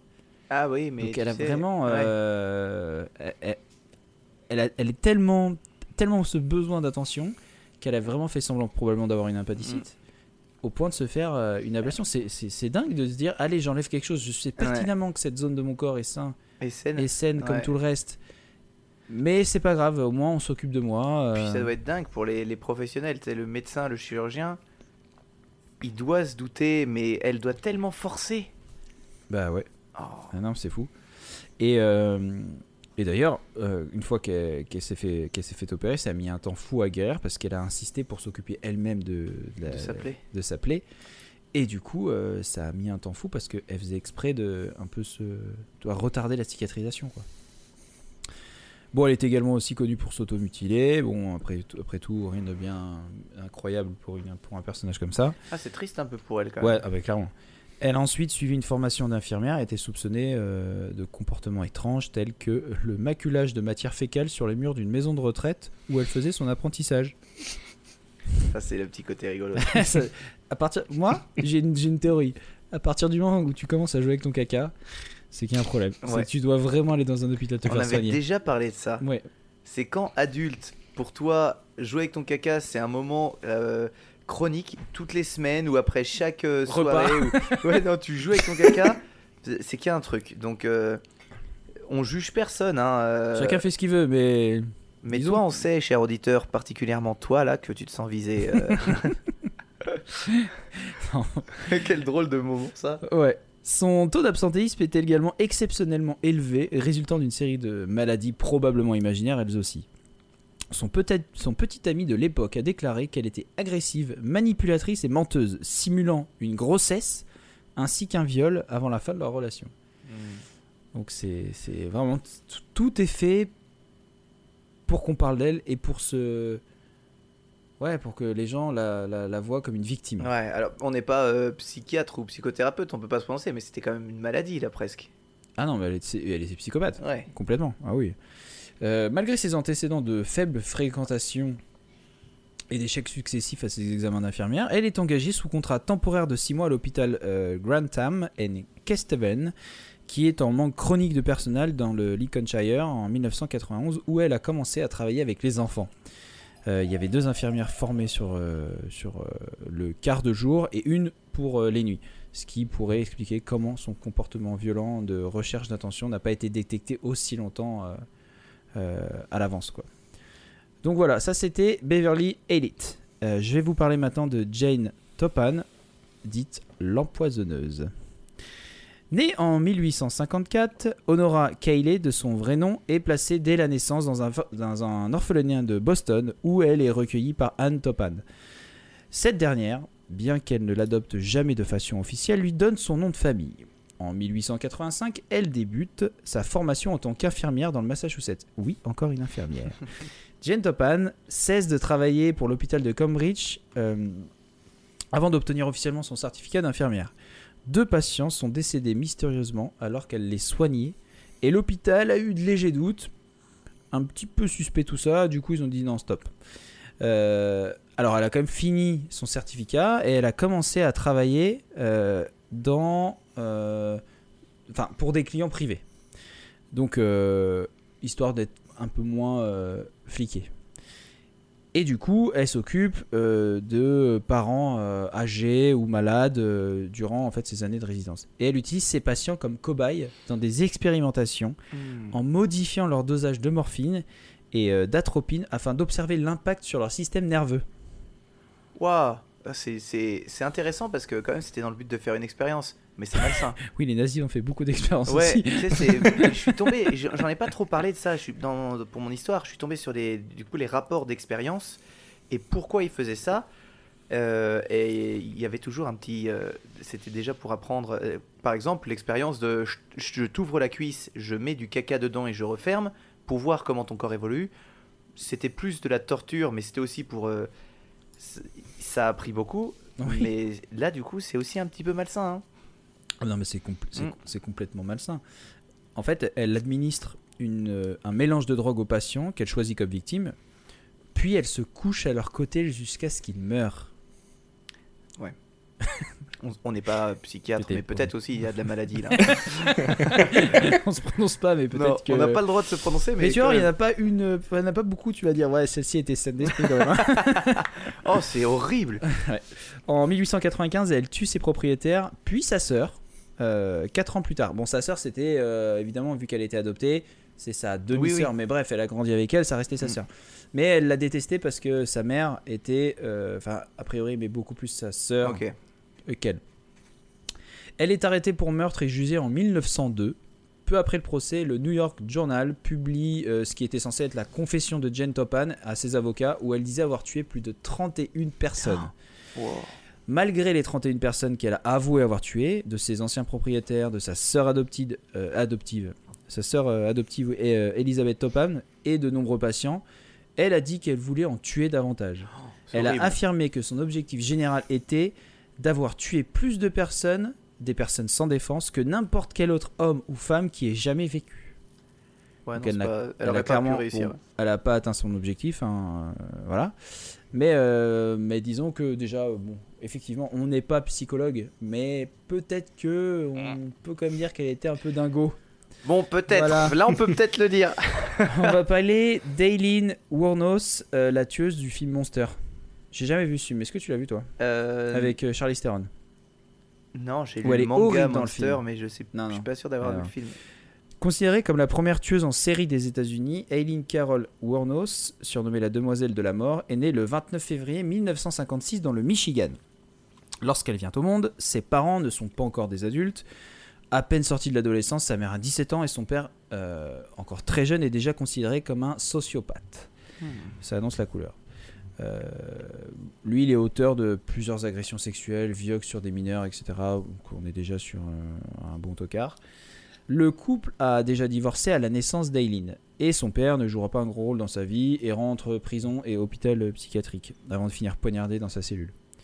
Aileen a 13 ans. Sa mère, trop jeune pour euh, assumer son frère aîné et elle, confie ses deux enfants à leurs grands-parents. Prostituée depuis son plus jeune âge, euh, parce qu'à partir de 13 ans, elle commence à se prostituer. Euh, là, elle a 33 ans lorsqu'elle fait la connaissance d'une jeune femme dont elle tombe amoureuse. Jusqu'ici, euh, c'était, euh, elle faisait que de la petite délinquance. Et c'est à partir de ce moment-là qu'elle commet son premier meurtre en 1989. Un homme reconnu coupable de viol. Euh, on a envie de se dire, bon, Hmm. elle s'est fait vengeance, mais euh, non. S'en suivront sept autres meurtres avant qu'elle ne soit arrêtée alors qu'elle conduisait sa- la voiture de l'une de ses victimes.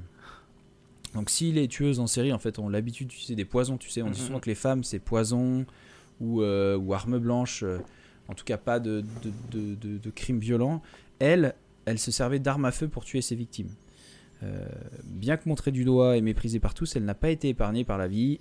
Elle est jugée malgré une euh, démence certaine, encore une fois, hein, on n'est pas psychologue, mais voilà, et condamnée à la peine capitale en 2002. Et donc, euh, l'actrice Charlize Theron a gagné l'Oscar de la meilleure actrice en 2003 Ah ouais, dans son rôle pour le film qui s'appelle Monster.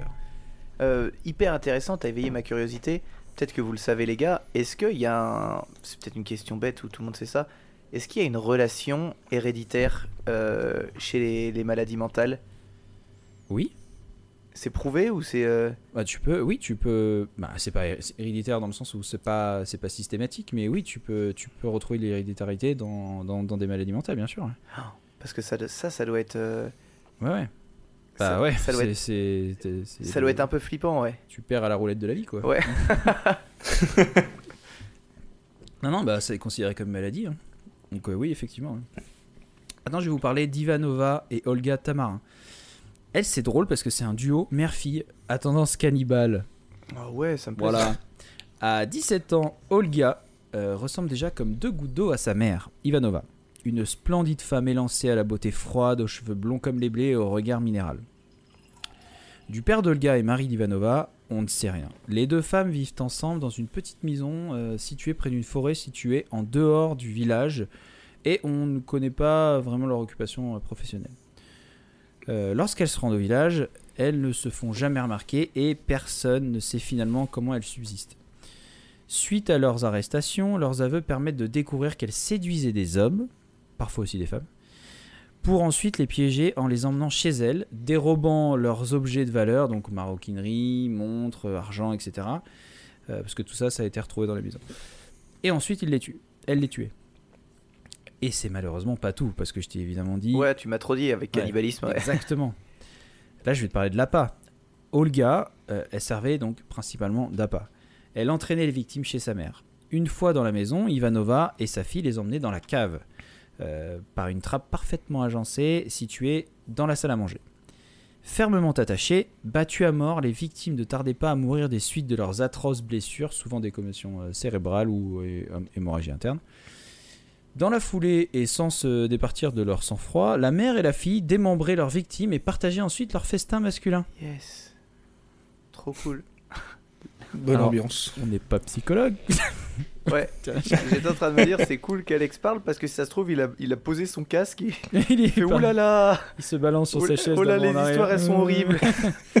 ouais, c'est si, elle était plus dans le thème d'Halloween, mais l'autre, je la trouvais drôle. C'était, euh, enfin bref. Euh, donc voilà, elle partage un, un petit bout de, un petit bout de victime tranquille. À partir de 1912, la police se questionne euh, au sujet d'un bon nombre de disparitions et appréhende le duo mère-fille. Leur maison fut fouillée et la cave révéla 27 corps Hmm. tellement abîmés, écrasés, mutilés qu'il fut impossible de les identifier. Ah ouais, ça c'est pas bon ça. On Olga, vous, les médecins c'est deux femmes. Mm. C'est ça qui est dingue. Olga Ivanova avouèrent faire partie d'une bande de trentaine de paysans cannibales, également eux-mêmes liés au meurtre. Au total, plus d'une quarantaine de personnes auraient perdu la vie dans les mêmes conditions. Les deux belles furent placées, manu militari, en prison pendant le restant de leur jours. Wow, celle-là, elle est. euh, Elle est dure, hein Là, on pourrait en Un faire peu violente, là. Deux femmes, mère-fille, je trouve ça dingue. C'est aussi un truc que je trouve fou chez les tueurs en série. J'en ai une autre, encore une histoire de duo. C'est justement ces duos où t'as- t'en as toujours un qui arrive à embrigader l'autre dans, cette, euh, dans ce macabre. Et je comprends, j'ai j'ai du mal à me dire que ce soit possible en fait. C'est incroyable d'arriver ouais. à trouver une autre personne capable de faire la même chose que toi, tu vois. C'est comme je me disais. Hors sujet complet. Quand ton délire sexuel, c'est de faire caca sur les gens, comment tu l'abordes? Comment tu dis Écoute, tu veux pas que je te, je te chie dessus? Oh là là, allez, passons à la prochaine histoire. Tu vois, On ça c'est le même délire. C'est le même délire de. Bah moi, euh, en fait, j'aime bien, j'aimerais bien qu'on tue. Est-ce que t'aimerais bien tuer avec moi? Mais ça, dans 99 cas, ça ne passe pas. Oui, puis après, à la limite, tuer. Et là, derrière, le gars te rajoute. Par contre, avant, faut qu'on les viole. Ah oui, d'accord. Ah là non, mais non, mais là en fait, c'est que des. Ou alors tu tombes sur une personne très faible d'esprit, ou quelqu'un dans ta famille où tu sais que t'as l'ascendant psychologique. Mais... Je pense que c'est des grands manipulateurs. hein, Ouais. De toute façon, pour arriver à trouver des gens comme ça. Ou alors, c'est vraiment la chance. hein. Surtout à l'époque où il y avait pas la Internet, chance, euh, mais la non, mais chance, la chance pour eux. la chance, j'ai trouvé quelqu'un qui veut bien tuer avec moi. bah oui. Euh, on, va, on, va, on va aller en Autriche maintenant. Je vais vous parler de Elfried Blonsteiner, surnommée la Veuve Noire. Née en 1931 à Vienne, donc en Autriche, Elfried a empoisonné ses victimes pour profiter de l'héritage. En janvier 1996, elle a 64 ans lorsqu'elle confesse avoir tué 5 personnes, dont son mari, deux anciens, deux anciens amants et deux autres hommes. Surnommée la Veuve Noire par les médias, Elfried explique avoir tué ces hommes parce qu'ils méritaient de mourir. Accro au jeu, les autorités croient qu'elle a tué pour pouvoir plutôt financer sa dépendance. Hmm. Pourtant, la sexagénaire n'a pas été accusée que d'un meurtre.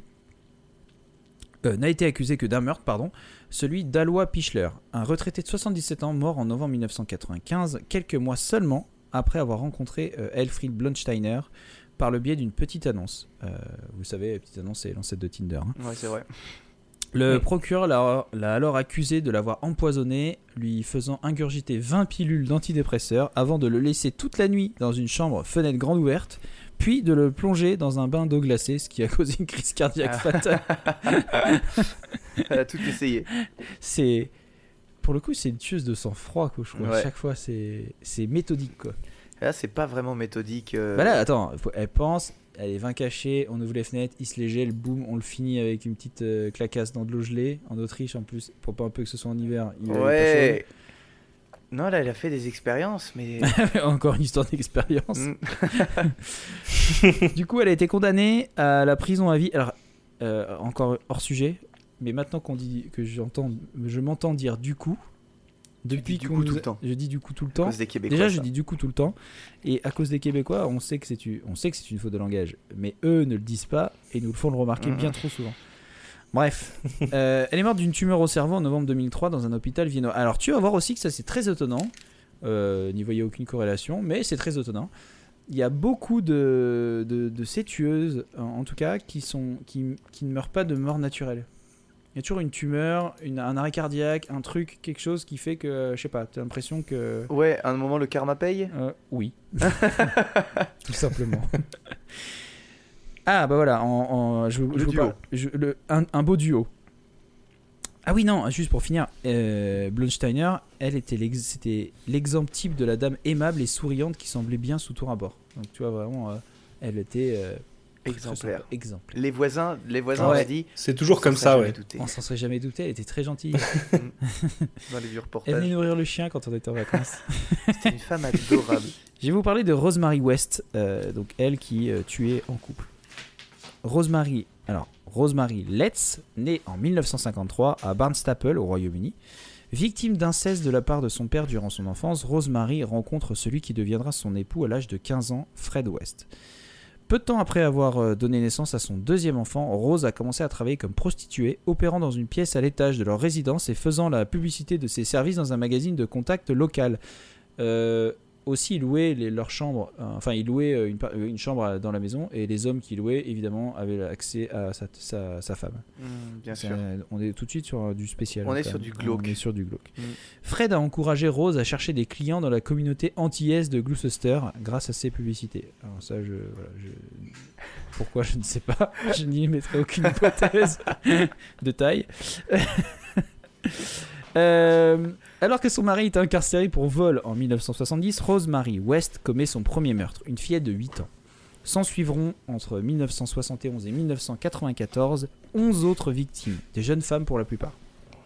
Donc là, on arrive dans la partie intéressante. Rosemary et Fred West, leur faisant miroiter un emploi avant de les inciter à se rendre à leur domicile à Gloucester. Euh, une fois qu'elles étaient sous leur emprise, ils les violaient. Quand je dis ils, c'est au pluriel. hein.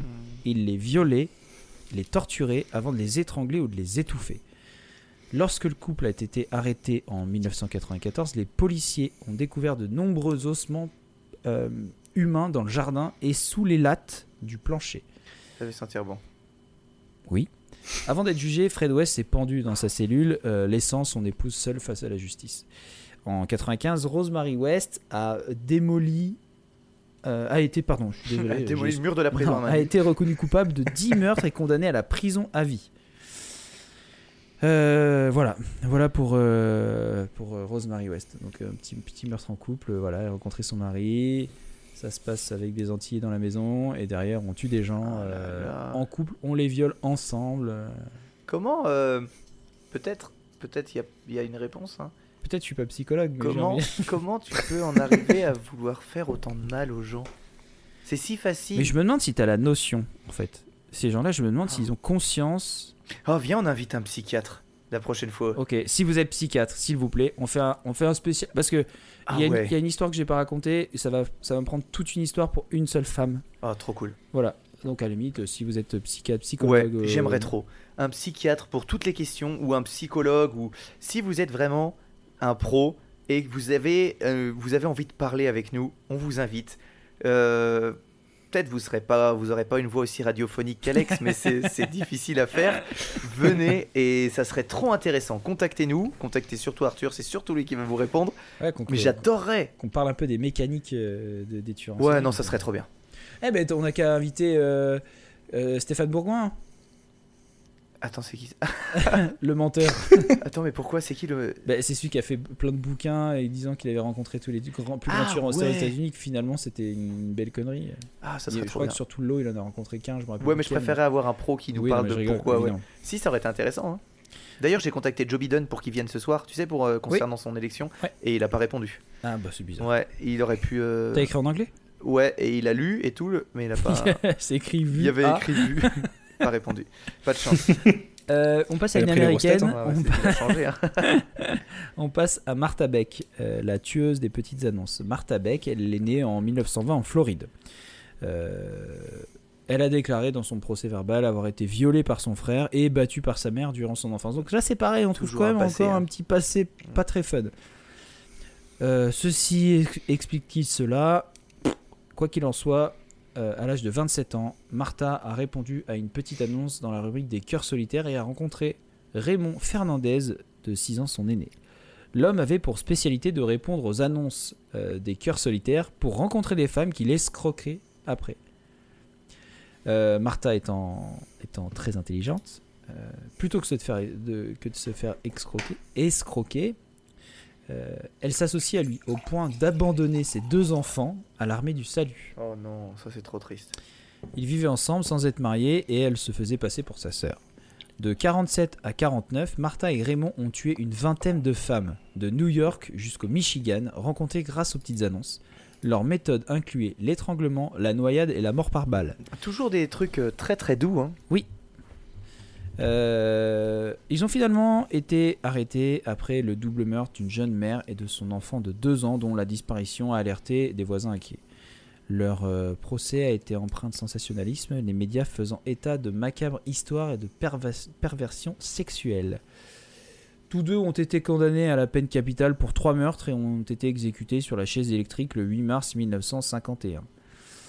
Euh, alors, ce qui est fou, c'est que leur dernière parole officielle, officielle c'est Je veux crier, j'aime Martha. Qu'est-ce que le public sait de l'amour? Ça, c'est c'est Raymond qui a dit Ouais. ça. Et Martha dira Mon histoire est une histoire d'amour.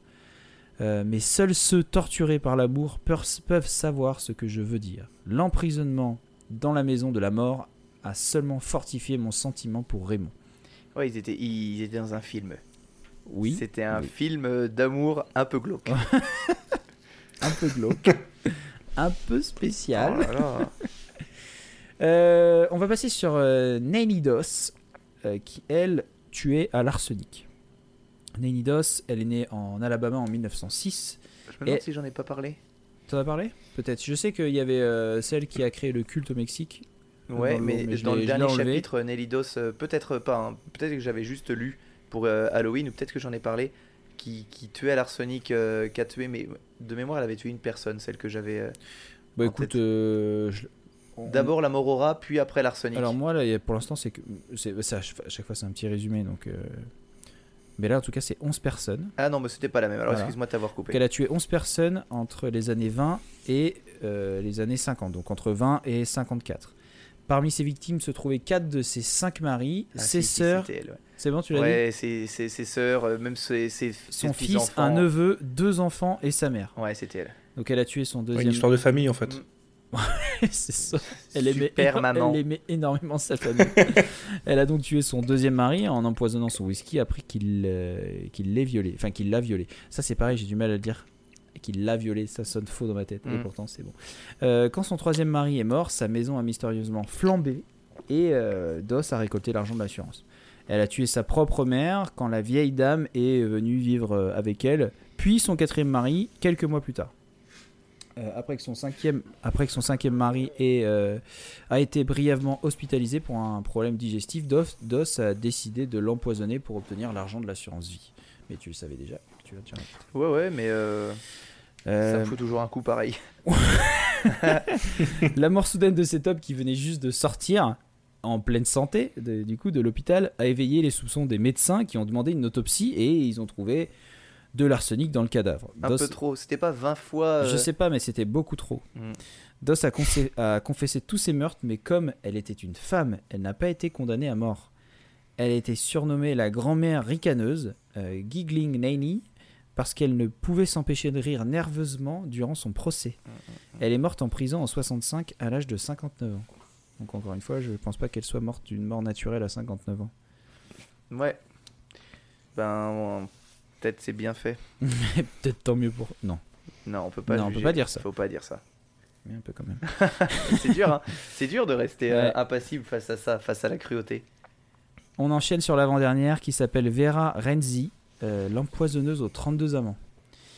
Née en 1903 à Bucarest, Vera Renzi est une jeune femme courtisée. Possessive et jalouse, elle suspecte son premier époux, avec qui elle se marie en 19 en 1920, un- c'est un riche homme d'affaires, de la tromper. Pour se venger, elle verse, encore une fois, de l'arsenic dans son verre de vin avant de faire disparaître le corps. Même procédé avec son second mari, puis tous ceux qui s'en suivent. Elle est arrêtée après qu'une femme porte plainte contre elle pour avoir couché avec son époux. Donc là, euh, tu pouvais porter plainte parce ouais. qu'une femme a couché avec ton époux. Bah, c'est pas mal. Dans la cave de Vera Renzi, les enquêteurs découvrent 32 corps. Son fils, qu'elle avait eu avec son premier époux et qui avait découvert le macabre, euh, le macabre Ah bah ouais. va- manège, Va, cacher ça à ton fils. euh, ouais, fut lui aussi empoisonné. Du coup, parce que bah, ça l'a ça, gêné, mais il fallait pas que quelqu'un soit au courant, même son propre fils. Diagnostiqué schizophrène et placé dans un centre de soins, Vera Renzi est décédée d'une hémorragie cérébrale peu avant ses 30 ans. Waouh. Encore, Encore, une, fois. peu naturelle. Comme quoi ta Et là- théorie, hein. Ouais, mais oui, je trouve. Ou je sais pas si le fait qu'il soit extrêmement dérangé, ou est-ce que c'est pas quelque chose qui était sous-jacent, qui, qui, Ouais, ouais. qui a fait qu'il était complètement fou? Je sais pas. Évidemment, je n'en sais rien. Ce ne sont que des spéculations. On demandera Là- aux spécialistes. On va finir par un truc sympa, donc là, les enfants, allez dormir, si ce n'est pas déjà fait. Moi, je sais, j'aime pas trop ça, hein. Écoute, Allez. on va parler de Carol Bundy, la tueuse de Sunset Boulevard. Elle, elle est née en 1942, donc aux États-Unis, et son complice Douglas Clark ramassait des prostituées sur, le, sur Sunset Boulevard à Los Angeles. Euh, Clark les tuait ensuite pendant leur relation sexuelle en leur tirant une balle derrière la tête. Ils avaient même sauvegardé l'une de ses têtes en guise de trophée. Donc ils Sauvegardé gardé- Il Ouais, Ils l'avait- l'avaient gardé, quoi. Je sais pas, je sais pas s'il l'avait embaumé ou quoi, ou il l'avait gardé dans, Dans du leur, formol, euh, ouais. formol ou dans le frigo. Mm. Enfin bref, ils en avaient gardé une quand même. Un trophée, quoi. Carol Bundy avait déjà commis un meurtre auparavant. Elle avait tué son amant, Jack Murray, en le poignardant et en le décapitant. Parce que poignarder, ce n'est jamais assez. Nouveau slogan. Euh, ce fait ne fut découvert qu'après que Carol soit allée à la police pour déclarer que son amant actuel, Douglas Clark, avait tué plusieurs femmes avec un fusil acheté par elle. Donc là, c'est pareil, c'est elle qui dénonce son, son, son- son Son mec mari, actuel, ouais. son mari actuel, alors qu'elle est, elle est avec eux. Elle est avec Ouais, puis elle est en tort aussi. Donc elle a d'abord affirmé ne rien savoir des meurtres de Clark, puis a par la suite admis qu'elle était présente quand Clark, ou elle-même, selon les dires de Clark, tirait une balle dans la... et décapitait la prostituée au moment où celle-ci faisait une fellation à Douglas. Donc elle était là. Ah, c'est glauque quand même. Hein. C'est glauque, hein. Ouais. Vas-y, c'est bon, tu peux tirer, je regarde. C'est horrible. Euh, Après leur arrestation en 1980, Attends, Douglas- Ah, je suis désolé. hein. Quoi? Pendant la fellation, Oui. il tirait, il, il, il visait bien. bah de côté peut-être. À aucun Et il moment. décapité. Ah non, bah ah, on peut arrêter. Elle est horrible cette histoire. horrible. Je, bah, je finis par la, par la pire. hein. Euh, donc Douglas Kirk est évidemment condamné à mort. Et je crois qu'il attend encore d'ailleurs dans le couloir de la mort. Ah, J'ai essayé de trouver des infos, savoir s'il était décédé ou pas. Et je crois pas. Donc il est encore, a priori, il est encore dans le couloir de la mort. Hmm. Et euh, Carol Bundy, elle, elle était condamnée à l'emprisonnement à vie après avoir témoigné contre son amant. Donc c'est ce qui l'a un peu sauvé. Et puis peut-être euh, le fait qu'ils n'étaient pas sûrs de savoir si vraiment euh, elle était pas sous son emprise, etc. Et euh, elle est finalement morte en prison en 2002 d'un arrêt cardiaque. Ah ouais, Donc encore une fois. Ouais. La fameuse théorie d'Arthur. Les spécialistes l'appellent comme ça. Exactement. Ils ont été accusés que de deux meurtres. Et on croit qu'en fait ils en ont commis beaucoup plus. Plein, plein. C'est fou, hein. Et voilà, c'est fini pour euh, mon histoire joyeuse, mon, mon histoire à un monde meilleur. Ça, ouais, je vais. Je mettrai pas le jingle à mon meilleur. Ça va, Alex, t'es toujours parmi nous que fille- Ah ouais, c'était très joyeux là. Ouais, toujours, euh, toujours assez joyeux. Mais euh, non, c'est intéressant de voir. euh, ça questionne beaucoup à quel point. Comment tu peux arriver à. à être aussi malsain. Bon, après, il y a des passifs, hein, il y a des vies qui sont difficiles. euh, il y a Oui, il y a des lourds À passifs. chaque fois, il y a une sorte d'influence. Mm, ouais. Que ce soit une influence familiale ou un passé, tu vois. Ouais, tu Mm, vois, tu, tout à Ils ont tous un truc qui est, qui est pas net dans leur vie tu déjà. à sens quand même que ta construction euh, en tant qu'enfant, c'est hyper important. Et puis clairement, aussi, C'est là, un dans- peu les bases et, la- Ouais. et les, les piliers de ta vie, quoi. Ouais, c'est triste quand même que, que ça se fasse à partir d'enfants. Ça veut dire Bah que oui. dans tes 5 premières années, 10 premières années, ben malheureusement, euh, une personne peut avoir une si grosse influence sur toi qu'elle va gâcher ta vie et celle Ouais. de plusieurs autres personnes euh, Ouais. de façon indirecte. Sauf maladie, quoi. Mais, mais c'est, c'est, Mm. franchement, je pense que c'est 90% des cas, c'est 90% des cas, c'est ça. Ça, c'est un peu un chiffre lancé au hasard. J'aime, tu non, sais, je, suis, mais- je, suis fa- je suis familier de ce genre de chiffres. hein. mais, Mais écoute, ça, c'est ma spécialité, normalement. j'ai quand même lancé une théorie qui s'avère être juste, en tout cas. Donc le 90%. Mais non, mais tu vois, il y a toujours quelque chose. C'est, très rare, sauf maladie, Mm. que ce soit des, des, des, des tueurs en série qui, qui ont eu des enfances ultra heureuses. Ouais. Euh, Il y en a parce qu'on. Et on- enfin, non, j'allais dire, on, on connaît des, braqueurs, des tueurs qui ont, qui ont eu des. qui vivaient euh, Ah oui. avec des gens qui avaient de, après, des parents qui avaient de l'argent, etc. Mais c'est pas synonyme de bonheur, mais. euh, Comme disait Alex, c'est souvent influence. hein. C'est- Ouais. Ouais. À un Ouais, moment, un, il y a un moment, ça, voilà, s'il y a un truc qui. qui un brille, mauvais qui te prend sous ton si aile. t'as pas les bonnes bases, si t'as pas les bonnes méthodes pour vivre euh, normalement, euh, à un moment ça vrille, je pense. Ouais. Enfin, Ouais, voilà. enfin, Voilà. euh, voilà, Alex, est-ce que tu te sens de, de partir sur la suite, toi? Attends, nous on va ouvrir ça. Hein. Ah oui, on va ouvrir ça. hein. Vous la voyez celle-ci? On va- on va l'ouvrir. La- Vous partez sur quoi là? La double IPA carotte orange. Parce Ok. Alors celle-ci, malheureusement, je ne l'ai pas, mais. Ben, C'est bien triste pour toi. Ouais, mais nous, il, Ouais, c'est il dommage. faut des légumes, on avait dit. ouais, bah, Tu l'as déjà goûté, de toute façon, celle-ci. Oui, bien Je suis à sûr. peu près certain que même, euh, même sans, sans la voir, tu, tu pourras mieux en parler que nous en direct. Alors, ah, Après, est-ce qu'elle va mousser après une recherche rapide sur mon compte Instagram, je peux peut-être la retrouver, tu sais. Ah, bah, c'est vrai que ça va vite. Le temps, hein. que je, le temps que je serve. Euh, je vais te servir. Euh, c'est- c'est- Ça, c'est la politesse. J'espère qu'elle a une couleur euh, carotte. hein, Ouais. sinon je serais extrêmement déçu. Elle n'a pas de couleur Elle a carotte, pas de couleur carotte. Écoute, l'évier est juste là. Mais ça, c'est des bières quand même. C'est pas des bières. euh, C'est encore mieux. C'est pas des bières qu'on a achetées. C'est des bières qu'Alex a achetées pour nous. Elle en est que meilleure. Tiens, tiens. Il en reste. Ah, merci. le fond, c'est le Je meilleur. suis assez déçu également. Elle ne sent pas la carotte. Ça fait beaucoup de négatifs pour cette bière. J'espère qu'elle se rattrape. Ah non, mais alors par contre, elle sent bien l'orange. Ouais, mais pas la carotte. Ouais. Du coup, ouais, double IPA euh, de la brasserie Toussaint qui est dans les Yvelines. Euh, J'ai fait un épisode d'ailleurs avec le brasseur, euh, si ça vous intéresse. Ah ouais, hein, bien ouais, sûr. ouais, bien sûr. Je me renvoie un peu d'audience, tu vois. bien raison. Il faut. Euh, en fait, c'est une, une double IPA avec, euh, du coup, comme tu l'as dit, de la carotte et de l'orange. Euh, le brasseur l'a fait en hommage à sa grand-mère qui lui faisait tout le temps euh, des euh, carottes râpées avec de du jus d'orange. Ouais, recette de grand-mère, tu vois. bien sûr. Du coup, il en a fait une double IPA. euh, qui euh, sort quand même, je crois, à 9 degrés, hein, si je dis pas de bêtises. Ah ouais, d'accord. Mais j'aurais pas pensé, hein. Parce qu'elle est douce. Non, Ouais. parce que je me lève à 5 heures. Est... c'est ça. Par contre, elle est sucrée. Ouais, bah tu. Mais euh, Et oui, elle est très sucrée. ouais, ouais. moi je trouve qu'à Enfin, l'odeur, moi, c'est des souvenirs le- que j'en ai, ouais. À l'odeur, tu retrouves le, le côté ACE, tu sais, du jus de fruits ACE. Ouais. Orange, carotte et, euh, Ouais, bien sûr. et Et, épinard. pas épinard. c'est pas épinard. Épagnol. Espagnol. Non, elle est sucrée, c'est vrai que euh, là, je, la- je le sens, la carotte, mais je le sens comme dans un jus de fruits, euh, du coup, orange carotte. Et elle, elle, elle a vraiment ce goût orange pressé. C'est pas. euh, T'as vraiment le, le- le goût du zeste. Moi, je trouve que là, il y, a une- il y a une amertume qui est présente. hein. Tu me disais que elle était pas très amère. non, Moi, j'ai pas dit ça, non. Bah- non, non, euh, Alex. Ouais, moi j'avais dit ça. Dans mes souvenirs, elle avait quand même une, une base maltée assez présente, donc une, une- pas mal de rondeurs en bouche et de sucre euh, sur les maltes, Ouais, ouais.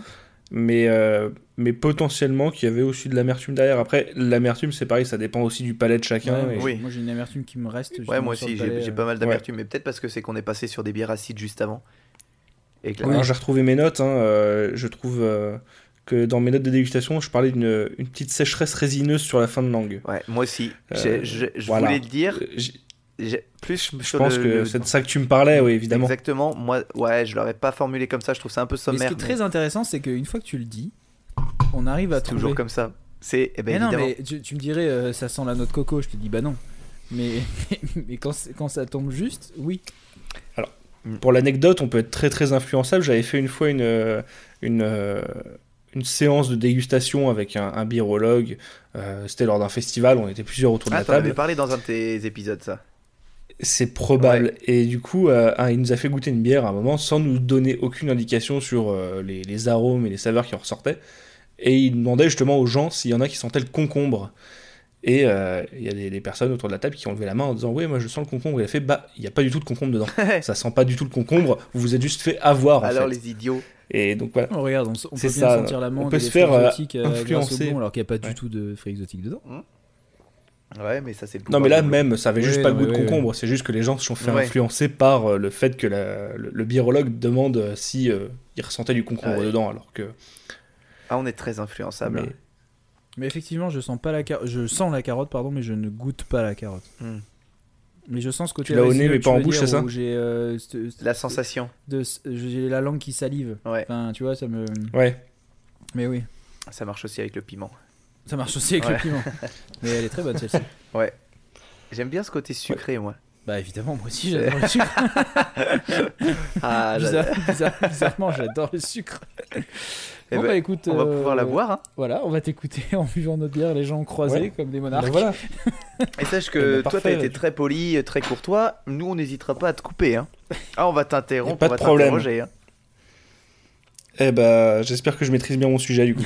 Allez, c'est parti. C'est parti. Alors du coup, moi, je veux pas forcément vous parler d'une histoire incroyable. Je veux parler d'une personne, euh, comme vous le faites parfois aussi. Euh, alors peut-être pas une, une personne la plus incroyable du monde. Elle, elle- elle n'a pas changé la face du monde et compagnie, mais assez incroyable à mes yeux quand même. Et euh, je vais vous parler dans, dans cette petite histoire de heavy metal, de triplan et d'escrime. Je pense que là, euh, Camoulox. Bah, c'est ca- exactement. Ouais, Camoulox pour le moi, moment. C'est un 10 qui m'attire. hein. ouais, C'est un c'est teasing clair. qui m'attire. Moi, Ouais. je veux la suite. Est-ce que vous avez, vous avez des préférences musicales déjà? Euh, On n'a pas les mêmes avec Arthur. Ouais. Bah moi j'ai plutôt tendance à dire que oui je suis ber- enfin j'ai toujours ma- la musique de cœur c'est va être le rock rock dans toutes Ouais. ses formes euh, mais plutôt le rock fort hard rock stoner euh, metal et tout Et moi, pas du tout. Ok. Moi, je Thomas non déteste. Thomas, Mais pour moi, ça, c'est pas de la musique, c'est du bruit. ça lui ça lui brûle les oreilles Ça me brûle les oreilles. Pour moi, le heavy metal, c'est c'est insupportable. Il n'y a pas de délicatesse, il n'y a pas de mélodie. Si, non, le, le- je rigole Aïe, parce aïe, que le heavy metal, depuis que je vous connais, euh, vous m'avez fait. non mais il y a plein de trucs bien dans des trucs qui sont un peu lourds et euh, mélodiques il y a plein de trucs de stoner qui sont super Ouais, ouais, non, mais voilà. Effectivement, si t'écoutes que Slipknot, les premiers albums, je, comp- je peux comprendre Voilà, qu'on c'est du bruit. J'ai- J'aime pas le Et bruit. je comprends pas ce qu'il dit. non, mais toi, on sait que t'écoutes euh, bande organisée. Tu sais, ça, ça, je savais que t'allais en parler. Un truc que j'ai écouté une fois, que toi t'écoutes constamment, et je veux pas te juger là-dessus, mais je sens qu'il y a une rancœur, et t'as un peu honte d'écouter ça. Hmm. Alors non, non, non, moi j'écoute dans ma voiture Weshden. Peut-être que même je connais ses paroles par cœur. tu regardes sur ma playlist Spotify, j'ai... euh, en ce moment j'ai Vaiana. J'ai euh, la dernière chanson bon, organisée. Mais c'est très bizarre, c'est que c'est des chansons que je n'aime pas du tout, mais qui me font rire. Ouais. Je, je sais pas, je l'écouterais comme euh, et on fait tourner les serviettes, tu vois, je la prends dans ce sens-là, quoi. C'est, c'est, c'est, je trouve ça nul, mais allez, on rigole, quoi. Et euh, mais bon, oui, effectivement, ça fait partie de, de, de ma playlist, mais c'est surtout le reste que j'écoute. Ah ouais. On a parlé longtemps hein, de, de ce qu'on écoutait. Vache. Allez, continue. Yes. Bah, du coup, euh, ça va peut-être parler un peu plus à Arthur qu'à Thomas. Et euh, ceux qui me connaissent, je sais pas s'il y en a beaucoup sur votre podcast, sauront que euh, j'ai une petite tendance à, à être plutôt du style heavy metal, justement. Et je suis particulièrement fan du groupe Iron Maiden. ok. Donc du coup, je vais vous parler et je vais vous dresser le portrait de Paul Dickinson, qui est aussi plus connu sous le nom de Bruce Dickinson, le chanteur assez iconique du groupe Iron Maiden. Allez.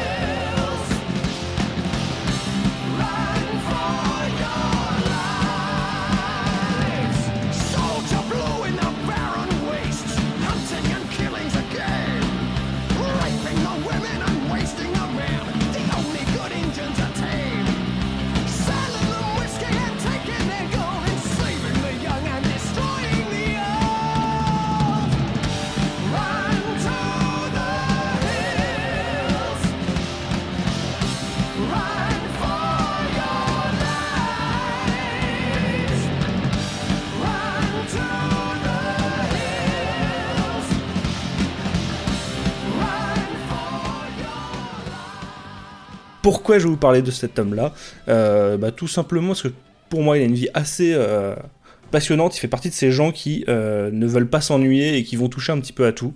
Je vais vous dresser un petit peu son portrait et on va rentrer un petit peu plus dans les détails ensuite de, ce qu'il a fait dans sa vie. Donc Bruce Dickinson, il est né en 1958 à Worksop, une, une petite bourgade d'Angleterre. Il est issu d'une famille assez modeste, ses parents l'ont eu assez jeune. Il est fils d'une vendeuse de chaussures et d'un militaire donc du coup qui ne pouvait pas vraiment assumer son, éducation, donc il a fait les premières années de sa vie chez ses grands-parents, euh, pendant que ses parents partaient continuer, euh, leur vie dans une, autre ville d'Angleterre un peu plus grande, nommée euh, Sheffield. Du coup, il va d'abord, comme je disais, être éduqué par ses grands-parents. Il ne rejoindra ses parents que vers l'âge de 7 ans.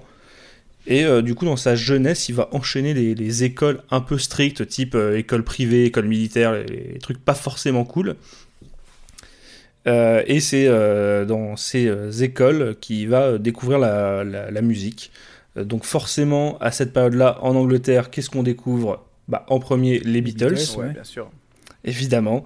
Donc voilà, il, il s'est euh, initié à la musique par les Beatles, puis après, rapidement, il a enchaîné sur des trucs un peu plus, euh, un peu plus euh, hard, on va dire, pour l'époque, avec euh, Deep Purple, par exemple. Mhm. Euh, ça lui a donné envie de se- s'ins- se- s'essayer lui-même à la musique. Il a fait euh, plein d'essais avec de la guitare, avec euh, de la batterie d'ailleurs. Pour la batterie, une petite anecdote, euh, il y, y avait une classe de musique dans son école, mais ils n'avaient pas de batterie, donc ils faisaient chier tout le monde avec des bongos. bon, c'était clairement pas son domaine. Et en fait, là où il a eu sa révélation, c'était en entendant le, le chanteur d'un du- d'un petit groupe de l'école qui était en, en difficulté pour euh, atteindre les notes, assez, les notes assez hautes et aiguës de Let It Be. Euh, du coup, qui, euh, lui, il s'est essayé au chant. Euh, et bah, tout de suite, il a un peu mis une claque à tout le monde. Il s'est il s'est trouvé sa vocation. Alors, malheureusement, il s'est rapidement fait euh, virer de l'école dans laquelle il était parce qu'il a uriné sur le dîner du directeur. Sur le quoi? Voilà. Sur le dîner. Le- ouais, sur le dîner du directeur. Je suis magnifique. dit que c'était une bonne idée. Ah ouais. Voilà. Ça, c'est une chouette histoire. Ça, c'est... il a des couilles. hein. Ah, ça commence bien. Tu peux raconter ça à tes enfants, ça t'as un petit peu de fierté. Ouais, bah oui, attends, mais tu vois que ça forge le caractère et que ça fait des bons bonhommes derrière en plus, c'est c'est bien. C'est c'est une- c'est un bon exemple. Euh, du coup, suite à cette mésaventure, il, il va retourner euh, dans une école publique. Euh, et c'est là qu'il va entendre euh, bah, deux types qui parlent de, de leur groupe, dont le, le chanteur est parti. Donc, euh, bah, ils veulent tout simplement leur euh, proposer ses services. Il va faire un petit essai, il va devenir chanteur du groupe. Donc, ça va être son premier vrai groupe, euh, un groupe qui s'appelle Paradox, qui a changé de nom en Styx par la suite. Mhm. Bon, c'est un groupe qui va quitter assez rapidement, mais c'est son premier groupe. Euh, et euh, à la suite de ça, du coup, ça va lui donner euh, l'envie et surtout l'idée de s'engager, à l'âge- enfin de s'engager, de s'inscrire à l'âge de 18 ans à l'université. Et en fait, c'était surtout un prétexte pour éviter l'armée. Ah. Voilà. Il a dit à ses parents, bah, je vais à l'université, comme ça, pas d'armée, et il peut continuer à jouer dans des groupes. Ok, cool. Euh, à l'âge de 20 ans, en 1978, euh, du coup, il va rentrer dans un groupe qui commence à se faire un petit peu connaître, qui s'appelle Samson. Euh, et c'est un groupe qui fait partie de la, de la branche qui s'appelle la New Wave of Heavy Metal, qui est un, un style musical de cette époque-là, qui donc fait partie du coup Iron Maiden. C'est une scène très locale et qui est vraiment naissante. Et donc, bah, son petit groupe commence à, à se faire connaître, au même titre d'ailleurs que Iron Maiden à la même époque. C'est des groupes qui partagent souvent la même scène. Euh, et euh, ils vont euh, du coup euh, pas mal échanger. Donc quand euh, Samson lui a demandé de rejoindre le groupe, il a dit ok, mais laissez-moi d'abord 15 jours pour que je finisse mes examens d'histoire. Quand même assez sérieux le bonhomme. Ouais, finalement, ouais. ouais. Oui, finalement, voilà. Et donc c'est à cette époque-là qu'en rentrant chez Samson, il va rentrer dans ce qu'il appelle euh, sa période euh, drogue, bière et rock'n'roll. voilà. Le- Donc des drogues Le douces. Jack qui- étant déjà pris par les mines Motorhead. C'est ça, voilà. Donc lui, il était plutôt bien. Puis c'est les Britanniques. hein, On Oui. va au pub, on se porte la gueule. et Voilà. Donc voilà, il n'était pas forcément un, un adepte des drogues à cette époque-là, mais bon, il se met dans les drogues douces parce que le, le- le groupe le, le veut, on va dire. hein. C'est c'est un peu pour se mettre au, au même niveau que tous les autres membres du groupe. Euh, quand il se rend compte qu'il rentre dans ce, ce cercle un peu vicieux, il va quitter sa petite amie, avec qui il était déjà depuis 3 ans, en lui disant texto qu'il allait devenir un vrai trou du cul. Ok, il est honnête. Voilà. Il était conscient du problème, il est honnête. Euh, avec Samson, alors du coup Samson a un groupe euh, qui était pas vraiment très euh, sérieux et strict dans ses manières de répéter. C'est-à-dire qu'avant de faire une répétition, on allait se pinter la gueule au bar, Ah bah, euh, on prenait 3-4 pintes de bière et ensuite on pouvait aller répéter. Rien de mieux que pour trouver que ça répète et super. ouais, elle était super cette répète. tu tu regardes Pure sensation. T'écoutes l'enregistrement. Ouh putain. Non, c'était nul. Euh, c'est avec du coup ce, groupe, la Samson, qui commence à avoir ses premiers succès, mais euh, Bruce, il estime assez rapidement que euh, le, groupe ne lui permet pas de vraiment développer sa voix comme il le voudrait. En plus de ça, le groupe, il bat un peu de l'aile, donc lui, il voit une occasion de commencer à, à- voir ailleurs. Alors pourquoi je dis que le, groupe ne lui permet pas de- d'exprimer sa voix comme lui le voudrait? C'est parce que si on, on connaît un peu Iron Maiden, on sait que Bruce Dickinson, il est surnommé dans le milieu la Air Raid Siren. C'est la, la sirène qu'on a dans les raids aériens euh, qu'on entend. Parce qu'il a une faculté à très facilement monter dans les aigus et à tenir la note. Euh, souvent, il est d'ailleurs comparé à un chanteur d'opéra et il se fait un peu d'ailleurs euh, railler pour ça par les, les autres chanteurs de, de métal qu'on connaît pour leur, leur voix un peu plus gutturale. Lui, il est dans un registre totalement différent. Donc, à cette époque-là, quand euh, Samson commence à battre de l'aile, bah, il reçoit très rapidement une offre de Steve Harris, qui est le bassiste d'Iron Maiden, pour rejoindre le groupe. Bon, lui, euh, il se dit ok, pas de problème, moi ça me va, Iron Maiden, je vais passer l'audition, je sais parfaitement qu'ils vont me prendre, donc à l'audition, on va pas parter- parler de comment je vais rentrer dans le groupe, mais qu'est-ce qu'on va faire plus tard d'or d'ores et déjà. Voilà. Lui, il est, il est certain de ce qui va lui arriver. Euh, en fait, euh, Iron Maiden, à cette époque-là, ils avaient déjà sorti deux albums, dont le deuxième, nommé Killers, commençait à déjà faire beaucoup de bruit et à bien bien marcher. Mais ils se séparent de leur chanteur Paul Diano parce que, bah, euh, grosso modo, c'était une tête de con. Il était euh, connu pour ses abus de drogue. Il voulait pas faire de longues tournées parce que ça l'emmerdait. Voilà, donc ils l'ont mis de côté et ils ont pris Bruce Dickinson à la place. Donc Bruce rentre rapidement dans le grand bain parce que, comme je le disais, ils avaient déjà une, une, belle, euh, une belle notoriété avec l'album Killers qui venait de sortir. Donc ça, c'est en 1981. Il devient rapidement euh, euh, un peu le chanteur phare de, cette scène du New Wave of British Heavy Metal. Il va enregistrer plusieurs albums avec Iron Maiden et ils vont enchaîner les tournées.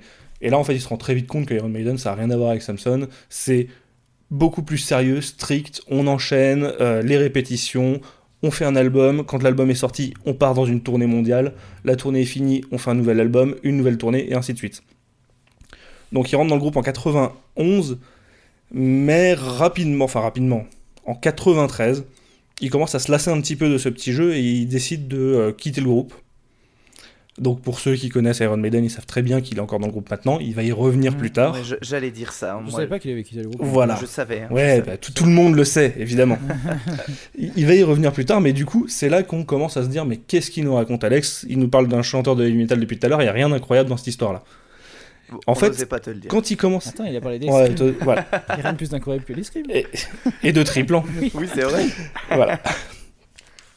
Voilà, donc en fait en 93, euh, Bruce il, il quitte Iron Maiden pour euh, bah, en fait se donner un petit peu l'occasion de s'épanouir dans d'autres domaines. Euh, comme je disais tout à l'heure, c'est quelqu'un qui s'ennuie rapidement et euh, qui a toujours envie d'aller euh, vers d'autres choses.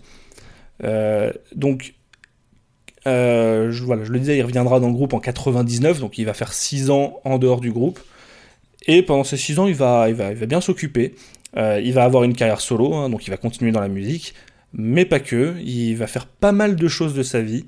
Euh, et je vous ai énuméré quelques, on va dire, faits et quelques euh, On est... achievements de, de la vie de. Bruce. Vous êtes prêts? Ouais. Alors, je vous ai parlé d'escrime. En fait, ça fait partie de ses passions en dehors du chant. Il, adore l'escrime. Et euh, ça, dès euh, sa plus tendre jeunesse. D'ailleurs, pendant toute la période Iron Maiden, il va pratiquer l'escrime en parallèle. Ouais.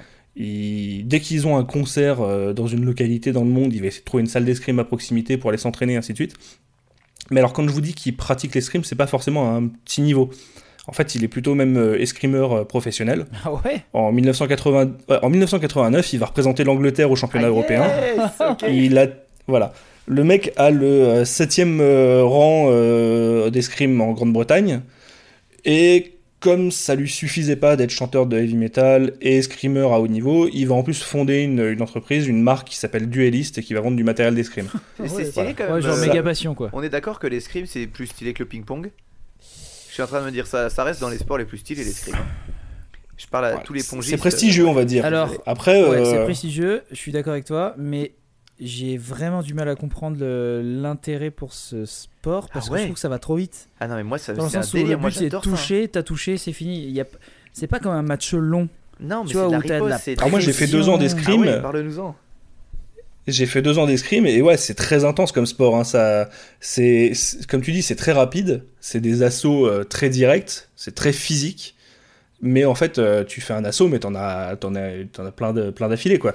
Le match est composé de plusieurs assauts et, et ouais, c'est, c'est très technique. Mais en fait, tu parlais de ping-pong, mais pour moi, je trouve qu'il y a, il y a une, une ressemblance entre les deux. C'est deux sports qui vont très très vite et où tu as pas forcément le temps en tant que spectateur non averti de voir la technique qu'il y a derrière. Ouais, je savais j'aurais dû prendre un autre sport.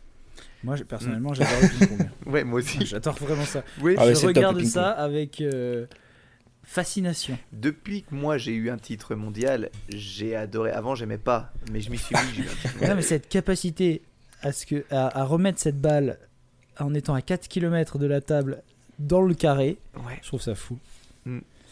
Mais ouais, non, mais c'est vrai, moi j'ai ma la, la fille de mon parrain était dans l'équipe de France d'escrime et euh, et elle était vraiment fan de ça et je j'ai donc je voyais des vidéos et tout, mais c'est vrai que j'ai quand même dû m- en fait, je T'as pense que c'est parce, c'est parce que j'ai pas, je, je connais pas bien les règles. Et effectivement, moi je, je vois deux, de, de, on appelle ça comment? Des combattants Des, Des caleçons blancs. Des escrimeurs. Oui, des escrimeurs. escrimeurs. c'est ça. Non, mais je sais pas, duelliste ou j'en sais rien, tu vois. Et, euh, Ouais, je, je t'avoue, je sais pas pour non Moi, plus. c'est euh, vraiment, ça, ça se joue en. Ça s'approche et en 4 secondes, c'est fini quoi. Il y a une touche et c'est fini quoi. Ah, moi il y a un côté martial. Ça me peut aller très vite. oui, mais par contre, oui, mais c'est, c'est très classe. Mm. C'est très classe. Après, c'est un peu des. Et puis euh, c'est. ça joue petit bras, ils ont un masque, un plastron, ils pourraient tout Non, enlever. non, mais il y a, moi, c'est ce côté précision qui me rend dingue. Oui. Euh, explosivité, précision, contrôle. Vraiment euh, chouette sport. Et en plus, moi j'ai des souvenirs de quand je pratiquais l'escrime. Alors t'as plein de, tu sais, t'as trois disciplines différentes. Il y a le fleuret, le sabre Ouais. et l'épée. Donc tous n'ont pas les mêmes règles et les mêmes, euh, les mêmes euh, pratiques, on va dire. Euh, le fleuret, par exemple, c'est une lame qui est assez flexible. Oui, c'est celle qui se plie. Et moi j'avais appris un coup qui m'a toujours rendu fou, euh, mais en gros à l'escrime tu peux toucher plusieurs zones du corps, notamment bah, la- toute la partie du torse à l'avant et à l'arrière. Donc si tu te fais toucher à l'arrière, normalement il y a un problème, c'était pas Non, censé tourner le normal. dos à une personne pendant un duel d'escrime. Et en fait il y a un move euh, au fleuret qui euh, consiste à faire une sorte de, de, de coup Oui, de et fouet. et ça passe Tu vas par-dessus. ton plier ta lame et voilà, et Ah, tu vas mais oui, toucher ça, le dos de l'adversaire comme ça. Je trouve ça absolument Ouais. incroyable. C'est un peu. C'est pour ridiculiser, ridiculiser l'adversaire. C'est comme le service à la cuillère au tennis. C'est un peu ça. oui. c'est c'est exactement ça. Ok. Euh, bah, du coup, je reprends sur euh, Bruce, donc euh, chanteur euh, d'un des plus grands groupes de heavy metal du monde, escrimeur professionnel, chef d'entreprise. Quoi d'autre? Bon, bah, romancier, parce que bon, il, il a un peu de temps à perdre. Alors, romancier, ça reste une activité assez minime de, de sa carrière, mais il aura écrit deux nouvelles et euh, le, le scénario d'un film qui s'appelle Chemical Wedding, que je n'ai pas vu, hein, je vais vous avouer, mais. Il a voilà. du temps. hein. Ouais, ouais, bah, il y a du temps. hein, Non, enfin, Après, quand tu es en tournée et que tu passes du temps dans l'avion, euh, normalement, t'as eu cool le temps de faire aussi. Moi, j'ai du temps et je le fais pas. J'adorerais faire ça. On va, on va le Ouais. faire, Thomas. Donc, comme je vous le disais aussi, il a, il a eu une carrière solo, Ouais. euh, du coup, pendant ce creux. Euh, pendant sa carrière solo, il a fait un truc assez incroyable. Il allait donner en 1994 un concert à Sarajevo. Mais à cette époque-là, hein. Sarajevo, c'est une Ah zone oui, de guerre. c'est pas la bonne période, c'est ça. En fait, c'est son manager qui lui a proposé ce petit plan euh, qui paye pas de mine, comme ça, il lui a dit Bah, si tu veux, on va faire un petit concert à Sarajevo. Il paraît que Metallica a refusé. Pourquoi toi tu refuserais Euh, Tu seras parti. Il lui a dit Tu seras parfaitement protégé, t'inquiète pas, il y a l'ONU, la situation elle est sous contrôle. Bon, il est arrivé sur place en avion militaire, puis en camion escorté par des blindés de l'ONU. Euh, tout ça sous la menace des tirs de sniper, parce que bon, c'était un peu une, une sale guerre, on va dire. Euh, il s'est rendu en, en pleine ville, du coup, pour donner un concert, ce qui, du coup, a redonné quand même un petit peu de baume au cœur aux, aux habitants, et pour ça, il a reçu en 2019 le- la, la mention citoyen d'honneur de Sarajevo. C'est stylé. Voilà. C'est voilà, c'est des trucs assez sympas. Euh, en fait, je vous, je vous parle de tout ça, mais il- je me suis inspiré pour vous en parler de pas mal d'articles sur Internet, mais surtout d'un livre qui n'est autre que son autobiographie qui s'appelle À quoi sert ce bouton? Alors pourquoi elle s'appelle comme ça, je ne sais pas exactement, ça. mais de Voilà. comme ça. mais son autobiographie est pleine d'anecdotes et euh, notamment ce passage sur Sarajevo. euh, moi, j'en parle en, en- en- en trois phrases, mais il y a tout un passage dessus euh, qui montre vraiment toute la tension que Non, ça pouvait être. quoi. Ils que- étaient à l'arrière d'un camion bâché avec tous ses rodis. Du coup, ça me fait penser à, en fait, euh, pendant le, le- l'attaque euh, au Bataclan, juste, ap- enfin, pas, juste après, quelques temps après, il y avait un concert des Foo Fighters. Un concert des Foo Fighters où mon frère, mon, Qui frère, été annulé. mon frère devait aller, c'était pour son anniversaire, et c'était annulé. Et quand je vois que lui, il, Je devais y aller bah aussi. voilà, tu vois, lui, il va en zone de guerre. Enfin, vraiment en plein, en plein milieu, dans l'épicentre euh, d'une zone euh, Ouais. tendue comme euh, je sais pas quoi. Disons qu'il y a des, des rockers qui sont plus rockers que d'autres quand même. Mais je peux pas critiquer Foo Fighters parce que c'est vraiment un groupe incroyable. Ouais, je suis d'accord avec toi. Et d'ailleurs, dans son dans l'autobiographie, là, il y a quelques, tu sais, au milieu, il y a quelques pages illustrées avec des, des petites photos où tu as des photos que lui a pris pendant son son passage à Sarajevo et clairement ça donne pas envie. hein. ouais, tu m'étonnes. Ouais, c'est bah. fou. T'as t'as une 4L criblée de balles, t'as lui qui pose devant un tank euh, déglingué en plein milieu d'un no man's land, enfin faut- Ah ouais. voilà. C'est des trucs dans ce genre là. Non, c'est beau. Hein. Enfin, c'est Euh, pas obligé. hein. Donc C'est cool. hein. Non, non, non. Du coup, euh, on va passer à un autre point de sa vie, animateur radio, hein, c'était pas suffisant. Du coup, ça c'est de 2002 à 2008, donc il avait déjà repris sa carrière chez Iron Maiden, mais il va quand même animer une, une émission de radio sur la BBC Six Music euh, tous les vendredis soirs, une petite émission qui s'appelle Bruce Dickinson Friday Rock Show.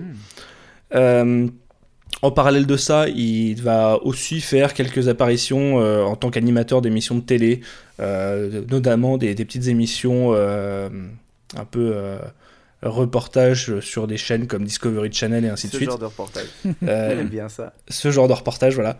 Pas ceux qui parlent des nazis, mais ceux qui a entre ceux qui parlent des nazis, du coup. Ah, tu veux dire euh, pêche en haute mer, Voilà. euh, Ouais, pêche au crabe, pêche au requin euh, et fossile. de dinosaures. Alors, voilà, ce genre de truc-là. Et il a fait un épisode, par exemple, d'une émission qui s'appelle Flying Heavy Metal, qui parle de, des avions. Ah, et là tu vas nous Euh, parler des, du des- triplan des avions de guerre, euh, des trucs. Ouais, alors non, c'est pas encore tout de suite cool. le J'ai triplan. trop hâte d'arriver à ce passage. Mais euh, là, il a fait. Je crois que l'émission en question parlait du Douglas DC-3, donc euh, Ouais, avion assez sûr. connu pour ceux qui s'intéressent à l'aviation. Voilà. Euh, bon, récemment, il s'est mis au stand-up aussi. Il a fait une petite tournée de, dingue, de spectacles vie. comme ça dans le monde entier. Voilà, il a fait une petite tournée dans le monde entier. Il a fait un petit spectacle notamment qui lui permettait de, de raconter sa carrière de manière très humoristique et de faire des, des meet-up avec les fans où il répondait aux questions qu'on lui posait. Voilà. Bon, ça, c'est la petite ligne en plus sur le CV. Mais maintenant, on va arriver sur le gros du sujet parce qu'on n'a pas encore parlé du triplan. Bah oui, c'est ce qu'on attend. Oui, on n'a pas encore Moi parlé. j'attendais l'escrime, mais On n'a pas encore parlé du triplan. Non, le triplan, ça m'intéresse. il a joué de la guitare sur un triplan? Le triplan, ça Ouais, t'intéresse? ouais, ouais, ouais. Non, parce qu'il joue très mal de la guitare. Mais par contre, euh, ce qui s'est passé, c'est que quand il commençait à, à arriver sur la fin de sa première période d'Iron Maiden en 92, qui commençait à s'ennuyer un peu, à se dire qu'est-ce que je vais faire? Il était en vacances en, en Floride et il s'est dit bah tiens je vais aller euh, faire des, je vais m'initie- m'initier à l'aviation et je vais aller prendre des, cours de pilotage. Donc il allait prendre des cours de pilotage dans un petit Cessna 152, tu vois, un truc qui qui paye pas de mine euh, juste pour faire des, des petites euh, des petites heures de vol comme ça. Mais c'est quelque chose auquel il va prendre rapidement goût au point de passer son brevet de pilote de ligne. Quand je parle de pilote de ligne, c'est les longs courriers, des Boeing, des voilà. dingue. Euh, et donc le mec est en capacité de piloter des, des avions long courrier. Il arrive même à un moment de sa carrière à se faire embaucher en tant que commandant de bord pour la compagnie euh, Astreus, une compagnie de charter euh, britannique. Alors qu'il est toujours. Donc le mec groupe. va vivre de ça, va être payé pour être pilote de ligne. C'est génial. Non, mais c'est. Voilà. Euh, il va même continuer encore euh, là-dedans en se disant je vais créer mes propres entreprises. Donc il a eu une entreprise de formation de pilote de ligne et je crois qu'il a même eu une, une entreprise aussi de- d'entretien de, d'avions, de- d'entretien mécanique. Euh, mais alors, est-ce que c'est pas déjà assez badass d'être euh, chanteur de heavy metal et pilote de ligne en même temps? pas mal. Ah bah moi je te dis déjà arrivé à l'escrime. C'est pas mal. Là, c'est bon. Ouais. Ouais. Et ce gars est forcément ultra intelligent. mais alors, Ah bon. parce que pour faire tout ça. mais alors Non, du c'est coup, un génie de l'apprentissage. Ouais. ouais, le, le mec s'ennuie beaucoup, je Non, pense, a et se de dit il faut toujours faire un truc. Il faut avoir les capacités quoi. Lui clairement il est au-dessus du lot. Ah oui, oui, oui. Ouais. Peut-être moi j'aurais. D'ailleurs, il y a une anecdote très drôle sur, euh, à mon avis, qui lui a un petit peu donné l'envie de, de se mettre là-dedans, euh, dans l'aviation, euh, qui est raconté dans le livre et qui me plaît beaucoup. En fait, il explique que pendant une de ses tournées avec Iron Maiden, il y a un moment où il se prend un petit break pour aller en Europe euh, continentale, France, Belgique et compagnie, avec un pote pour aller faire le con et aller faire un peu d'escrime. Euh, arrive un moment où il faut revenir en Angleterre pour donner des concerts. Il est à Cherbourg et rien ne lui permet de rentrer. Il n'y a pas encore de tunnel sous la Manche il n'y a plus d'avion, et euh, c'est un peu compliqué de rentrer dans les temps pour ses concerts.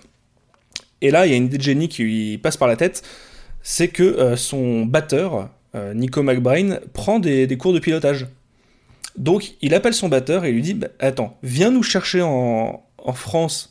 T'appelles ton instructeur, tu lui dis Bon, bah, ça va compter pour ton permis, tu vas faire tes heures de vol. Le mec arrive à convaincre du coup son batteur de venir avec son instructeur de vol à Cherbourg pour les ramener en France. Sauf que le mec arrive avec un petit 4 places, avec un moteur de 160 chevaux.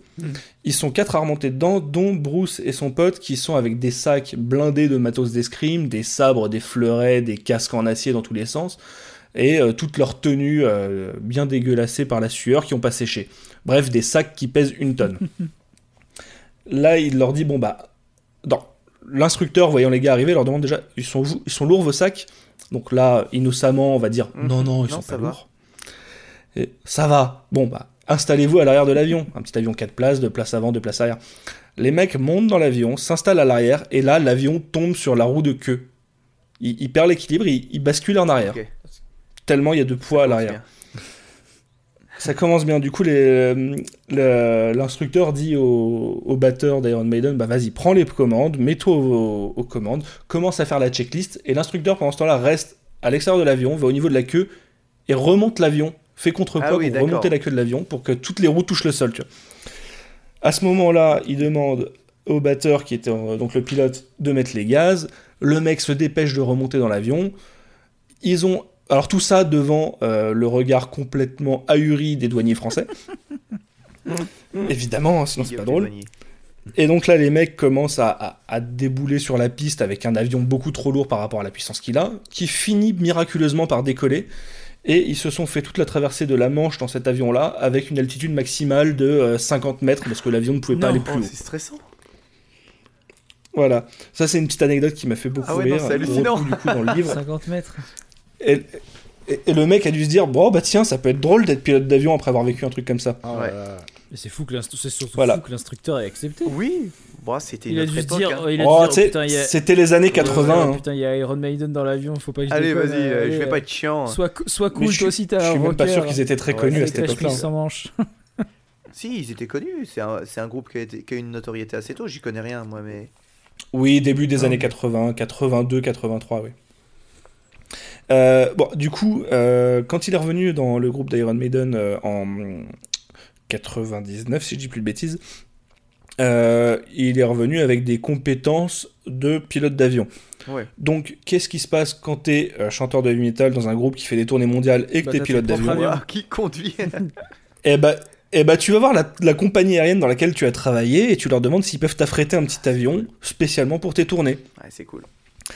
Du coup, euh, ils se sont fait affréter un Boeing 757 décoré aux couleurs Ah, du groupe, stylé. aménagé pour avoir une énorme soute pour mettre toute la partie euh, instruments, scène et compagnie, et toute une partie, on va dire, euh, cabine de vie pour le groupe et toute l'équipe technique qui les accompagnait. Un avion d'ailleurs qui porte le, le numéro de vol 666, Ok. Évidemment. Ouais, on est, on Le est Flight sur du gros 666. avion quand même. Je suis en train de Ah, regarder t'as la photo.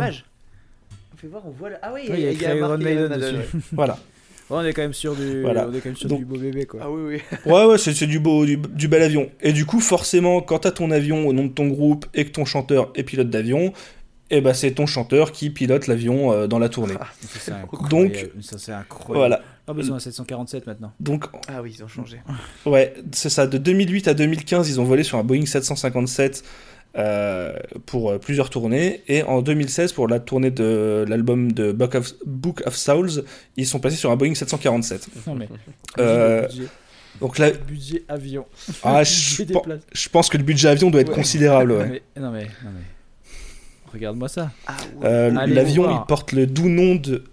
Ouais. Ah oui, il faut aller voir la photo. voir. Il y a une photo qui est très drôle d'ailleurs, où l'avion est posé, euh, je crois que c'est en Allemagne. Ils avaient un concert en Allemagne euh, et euh, au même moment, le président français, donc je sais pas si c'était euh, Macron ou, euh, ou Hollande à cette époque-là, était en, en visite chez la, la chère euh, Angela Merkel.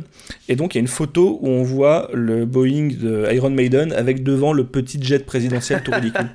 Yes. Ah putain, oui, ça me dit quelque chose. Ça me dit... Ah oui, oui, non, si, oui, si, c'est bon, je vois. Ah oui, effectivement, avec euh, la queue ça- en rouge là. Ah oui, le petit jet de président. Exactement. voilà. C'est ridicule. Donc leur avion est surnommé leur, leur avion est surnommé Ed Force One comme le Ouais. Air Force One américain mais avec Ed parce que leur mascotte s'appelle Ouais. Eddie. Donc euh, voilà, la mascotte que vous pouvez voir sur la queue de l'avion notamment. euh. Voilà. Donc euh, là on, on est quand même sur un, un- un mec assez badass mais on n'a pas encore parlé de triplan. Oui, j'ai hâte qu'on arrive à, à ce passage là. Voilà. On y arrive. Le triplan, c'est parce que bah, forcément, en tant que fan d'aviation, Bruce Dickinson, il s'est acheté une réplique du, du Fokker DR1 qui n'est autre que le triplan du Baron Rouge. Cool. Tellement cool. Donc le mec possède une, euh, une, une réplique fonctionnelle, il vole avec pour se faire plaisir. Ah, génial. Il est même allé au point de pousser le vice en 2014. Euh, C'était pendant un festival qui s'appelle, je crois, le Sonisphere, à faire une représentation aérienne au-dessus de la fosse.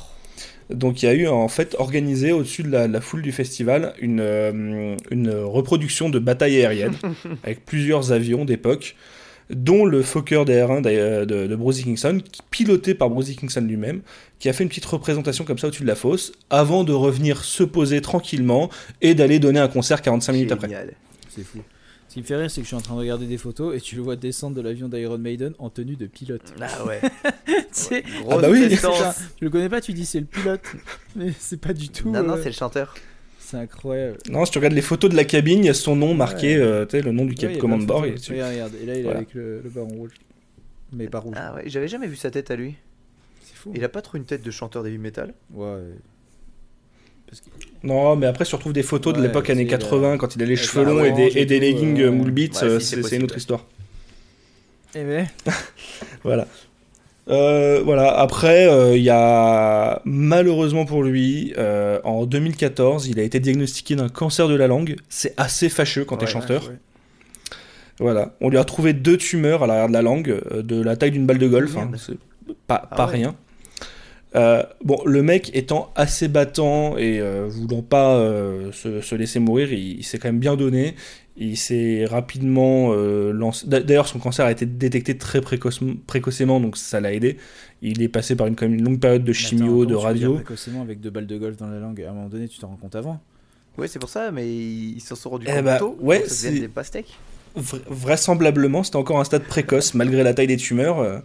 Elles n'étaient pas encore à un stade trop euh, agressif, on va dire. Donc euh, voilà, il, il a réussi quand même à, passer euh, via la chimio et la radio et à s'en sortir. Il a partiellement perdu le goût. hein, il ressent plus le sucré, mais Oh non. il peut toujours chanter. Ah mais je préfère arrêter de chanter et sentir le sucré. Faut pas déconner non plus, la vie est trop courte. hein. Voilà. Et donc, ma- malgré ce cancer, il continue à, quand la période du Covid le permet, de, de tourner dans le monde entier avec son Boeing. Ah, génial. Classe. Là, euh, là voilà. tu viens de passer le test euh, Ouais, réussi, à c'est l'entrée hein. d'Incredibilis, euh, Tu mon cher Alex. hein. hein. Ah oui, non, tu Parle vas, bien et raconte bien. heureux, tu vas être rémunéré en, en décapsuleur, en, en bière. euh. Quel régal cette histoire il y avait un décapsuleur avec que j'ai gardé, hein, si jamais. De Siroton le Houblon Pas sur Auton Loublon, mais euh, d'une brasserie. euh, Bah, je écoute, ça me fait plaisir que ce soit un cadeau. Eh ben, très Voilà. très chouette Donc, du coup, s'il a- voilà, si son histoire vous intéresse, il y a, il y a son autobiographie qui est vraiment très très facile à lire et qui est très sympa avec plein d'anecdotes. Le mec a une vie incroyable. Comment s'appelle et- euh, le livre? Et- Bah, euh, alors, le livre le s'appelle. À quoi sert À ce quoi sert bouton ce bouton, c'est ça. on est sur trois recommandations Voilà. pour Alex. hein. Fais attention, Thomas. Trois recommandations pour Alex. Je- il m'en reste deux. Je pense que. Ouais, De toute façon, au montage, je vais virer tous ces passages. il en a fait trop. on n'avait pas d'invité. Oui, on n'avait pas d'invité, on a parlé dans le vide. Non, c'était cool cette histoire. Ça m'a donné trop envie de le lire ce livre parce que ça ne s'arrêtait pas hein, les, les Non, choses. c'est incroyables. incroyable. C'est- Les, les vies comme ça, c'est incroyable. Ouais. Franchement, je suis admiratif des, des, des gens comme ça qui arrivent à. Bon, après, c'est clair que l'argent aide. Parce que pour, bon, tu, tu- un, un gars qui est boulanger qui se dit je vais être pilote de ligne à 40 ans, bon, il n'y arrivera pas. Probablement parce que ça coûte beaucoup trop cher. Mm, mm, mm. Mais faut quand même avoir les capacités, C'est hyper cool. Non, Toi, c'est cool. euh, es- Non, puis il faut pas oublier que le mec euh, est sorti d'un d'un milieu ouais, assez plus, modeste. qui est cool. Il, il est arrivé là par Ah son ouais, travail, tu vois. Non, franchement, c'est beau. Sans Ouais. tomber euh, dans le. Puis dans tout le ce qu'il a fait, il a réussi, de- hein. Du rock euh, avec la drogue euh, dur, dur. Ouais. Non, c'est franchement. Vraiment cool. Alors là, Arthur est en train de déboucher la dernière bouteille, la AQ. Ah, coup. la haïku. Alors je vais me mettre à jour aussi, Oh là là. si je trouve mon Ça, ça va décapsuleur. plaire à moi Et il y a un goût de bois fumé. Ok. Je- Ah ouais. Ouais, je, je sens juste la bouteille pour l'instant. Oh, ça, ça va te plaire. Oh c'est oui, ça, ça va me plaire, ça. la- la couleur de. Ça, ça a la couleur de l'ébène. Ah oui. Verre. Tu, tu vois, quand tu dis euh, bois fumé, tu, tu es sur le juste. Hein. J'espère qu'Alex dira la même chose, sinon je. J'en suis malheureux parce que c'est c'est déjà la dernière. Ouais, il y a un Déjà. côté. Attends, oui, attends. alors c'est vrai que vous, vous êtes deux sur une Ouais. bouteille, euh, ce qui n'est pas mon C'est cas. vrai. S'il te plaît, maintenant, attends. Euh, Ressens une fois. Ressens-le. Ressens cette bière. Sauce barbecue. Sauce barbecue, bien sûr. Le fumé. Non mais, Sucre fumé. Il y a sucre tout. fumé, sauce barbecue. Ah, Vraiment, vraiment. Ça Oui. sent les ribs. Je m'attendais à Ça une sent les stout très très costaud. Mais c'est pas une stout. Ben ouais, en fait, je pensais. Vu que j'ai vu. Et voilà, tout à fait, ce n'est pas une Ouais. stout. La, la couleur est trompeuse. Euh, or, c'est très bien marqué sur l'étiquette, je crois. Voilà, c'est une saison noire tourbée à la Oh bergamote. là, mais le, le côté tourbé, j'aime de plus en plus ça. Mais ouais, ça me, ça me, cette odeur, c'est la première fois que je sens ça. Ah ouais. Je sens vraiment une sauce barbecue sur des ribs. Oui. Mais vraiment, ça me Mais fait dans une bière. J'ai l'impression d'être à Buffalo euh, il y a Mais- quelques, quelques années en arrière. Waouh. Mais comme on le disait tout à l'heure, tu vois, maintenant que tu le dis, euh, bah, je l'ai aussi le côté barbecue. que les hein, autres. c'est- Non, c'est vrai, mais je trouve que Le côté fumé. Ça et- me, ça me saute au dé, on va dire. Ouais. Je trouve ça très présent. Ouais. Goût, Mais même moins. en bouche, hein. Si. Alors, c'est pour sent ça que- moins, le côté mais à fumé. l'odeur, euh, tu dis, tu, tu me fais sentir ça. Je, je, je dis, bah, tu m'as mis un petit peu de sauce barbecue sur le nez. Mmh. Ça, c'est bon, hein. Alors, C'est pour ça que je voulais le garder pour la fin aussi, parce que Ah oui, sinon, heureusement, euh, ça, ça nous c'est un peu dur de boire autre chose après, je Non, pense. le palais, ouais. bois, euh, bois Ouais. un peu brûlé là et tout. ouais, non, c'est agréable. Combien ça fait ça en degrés Ah, c'est des trucs très, ouais, très puissants. Ouais, C'est une saison, donc ça va pas Ça être doit grand pas chose. être Hein. 6,5. Ah, Ouais, bah, une saison à 6,5 ouais. C'est fort quoi. Ouais, Oui, 6,5. Ok. Voilà, donc une saison qui est une bière normalement plutôt sèche avec des levures typiques belges. C'est censé être une bière de soif pour les travailleurs à la Ah base. ouais, ok. Donc là, c'est une version euh, noire, donc avec des maltes torréfiés, donc ça lui donne cette couleur et une petite touche un petit peu ouais, torréfiée, peut-être café en bouche. Et euh, tourbée, donc ça, ça vient de certainement aussi des maltes utilisés, donc euh, bah, la tourbe comme, euh, comme Ouais, bien whisky écossais. Quoi. Et on le sent beaucoup au nez, je trouve. Ok, bah ouais, ouais, au nez et puis au goût. Ouais, alors en, en bouche, on l'a aussi. Après, il y a de la bergamote qui vient apporter un petit peu d'acidité et un petit côté agrume qui, est, qui, Ouais, ouais, qui c'est équilibre ça, un peu en bouche, mais ça la rend relativement facile à boire, je trouve, par rapport à la à l'aspect qu'elle a. On pourrait s'attendre à une bière très lourde. Au final, bon, faut aimer la tourbe, hein, c'est sûr, mais euh, c'est- c'est- je trouve Oui, que ça reste assez C'est facile une à bière boire. où si tu détestes vraiment au plus haut point le whisky, ça peut être difficile. Ah, Ça marchera pas, vrai, Moi, je suis pas très fan dis, du j'ai pas fait le ra- whisky. J'ai pas fait Ouais. le rapprochement, effectivement, mais, mais oui, c'est vrai. Tu vois, moi je suis pas coup, très fan du whisky. Il y a un truc qui me gêne dedans, J'aime c'est pas ce côté whisky. fort. Oui, j'aime pas trop le whisky. Ouais, bah tu retrouves ce, ce côté whisky écossais, euh, les, les Islay, les trucs dans ce genre-là. Ouais. Oui, mais ça me gêne pas. Et non, très ça me gêne pas le fait que ce soit une bière Tu euh, le sens. noire non plus parce que Ouais, c'est c'est pas vraiment mon type de bière. Sauf exception euh, comme celle de la débauche euh, au piment ou celle Ah, de la ouais. débauche euh, la taille cargo ou celle de La débauche. Bon, brasserie du Mont-Salève là. D'ailleurs, la débauche, si vous nous écoutez depuis le temps qu'on vous fait de la pub, il serait peut-être Temps de faire un petit partenariat. Non mais euh, moi j'aime bien. Je me suis, je suis étonnamment surpris. Je suis, je suis déçu en bien. Je suis déçu en bien comme disent les Suisses. Est-ce que on passerait pas au temps des brèves? Ouais. Allez.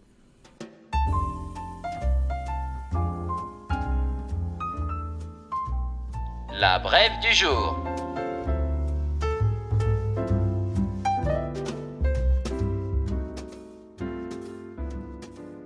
Alors, mon cher Alex, avais-tu prévu une bière? C'est vrai qu'on on n'a pas trop Une bière ou prévu une euh, brève? une, une brève, n'importe quoi.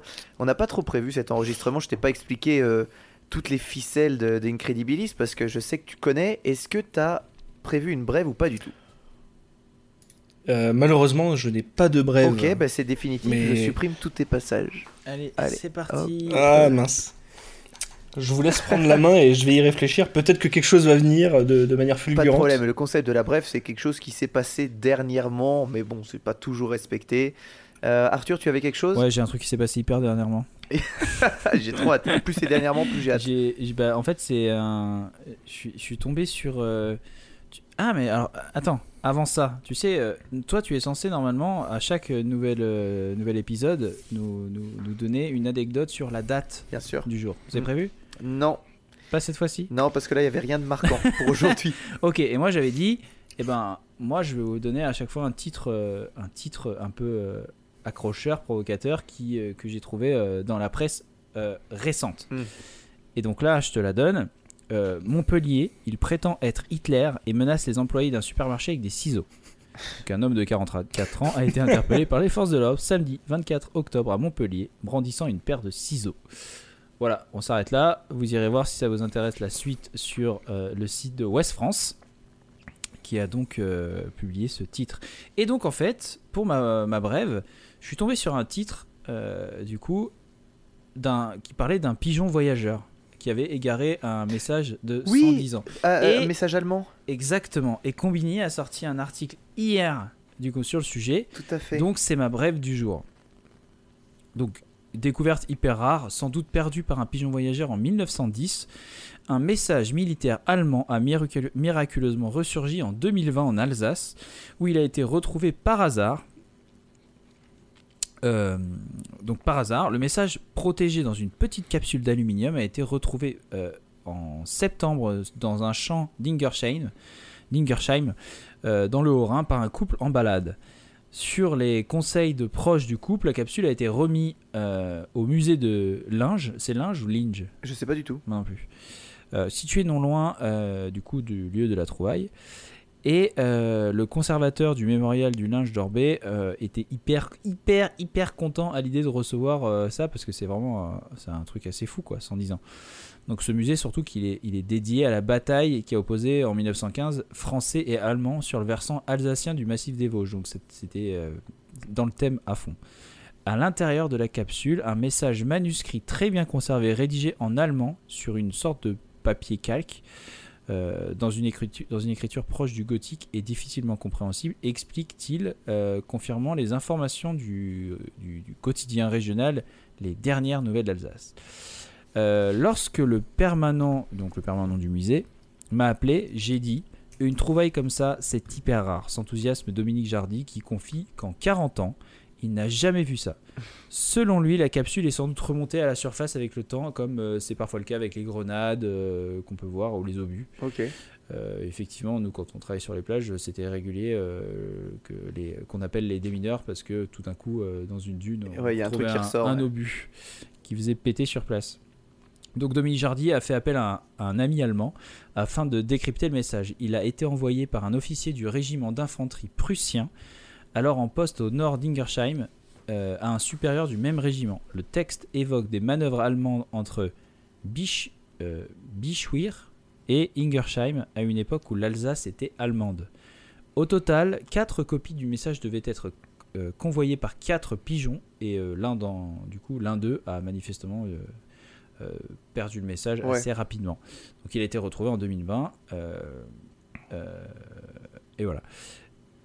Une légère, par contre, incertitude euh, demeure sur la date parce qu'en fait, le chiffre, le dernier chiffre, il est tellement illisible qu'ils hésitent entre 1910 et 1916. Ok. Sauf que Dominique Jardy lui dit que c'est impossible que ce soit 1916, donc d'après lui, c'est 1910.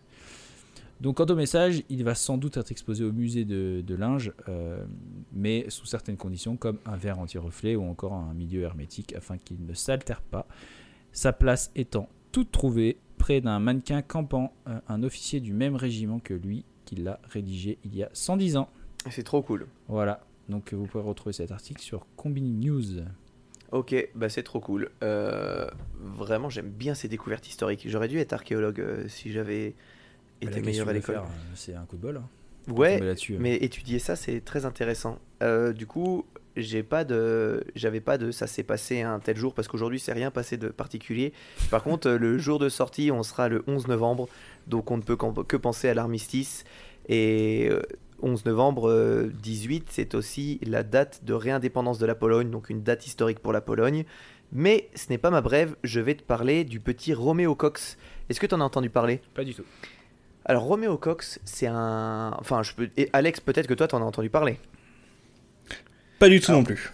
C'est un petit qui est assez cool parce que il vivait euh, à Londres euh, avec toute sa famille et puis un jour, les parents sont mutés, ils déménagent à Palerme en Italie.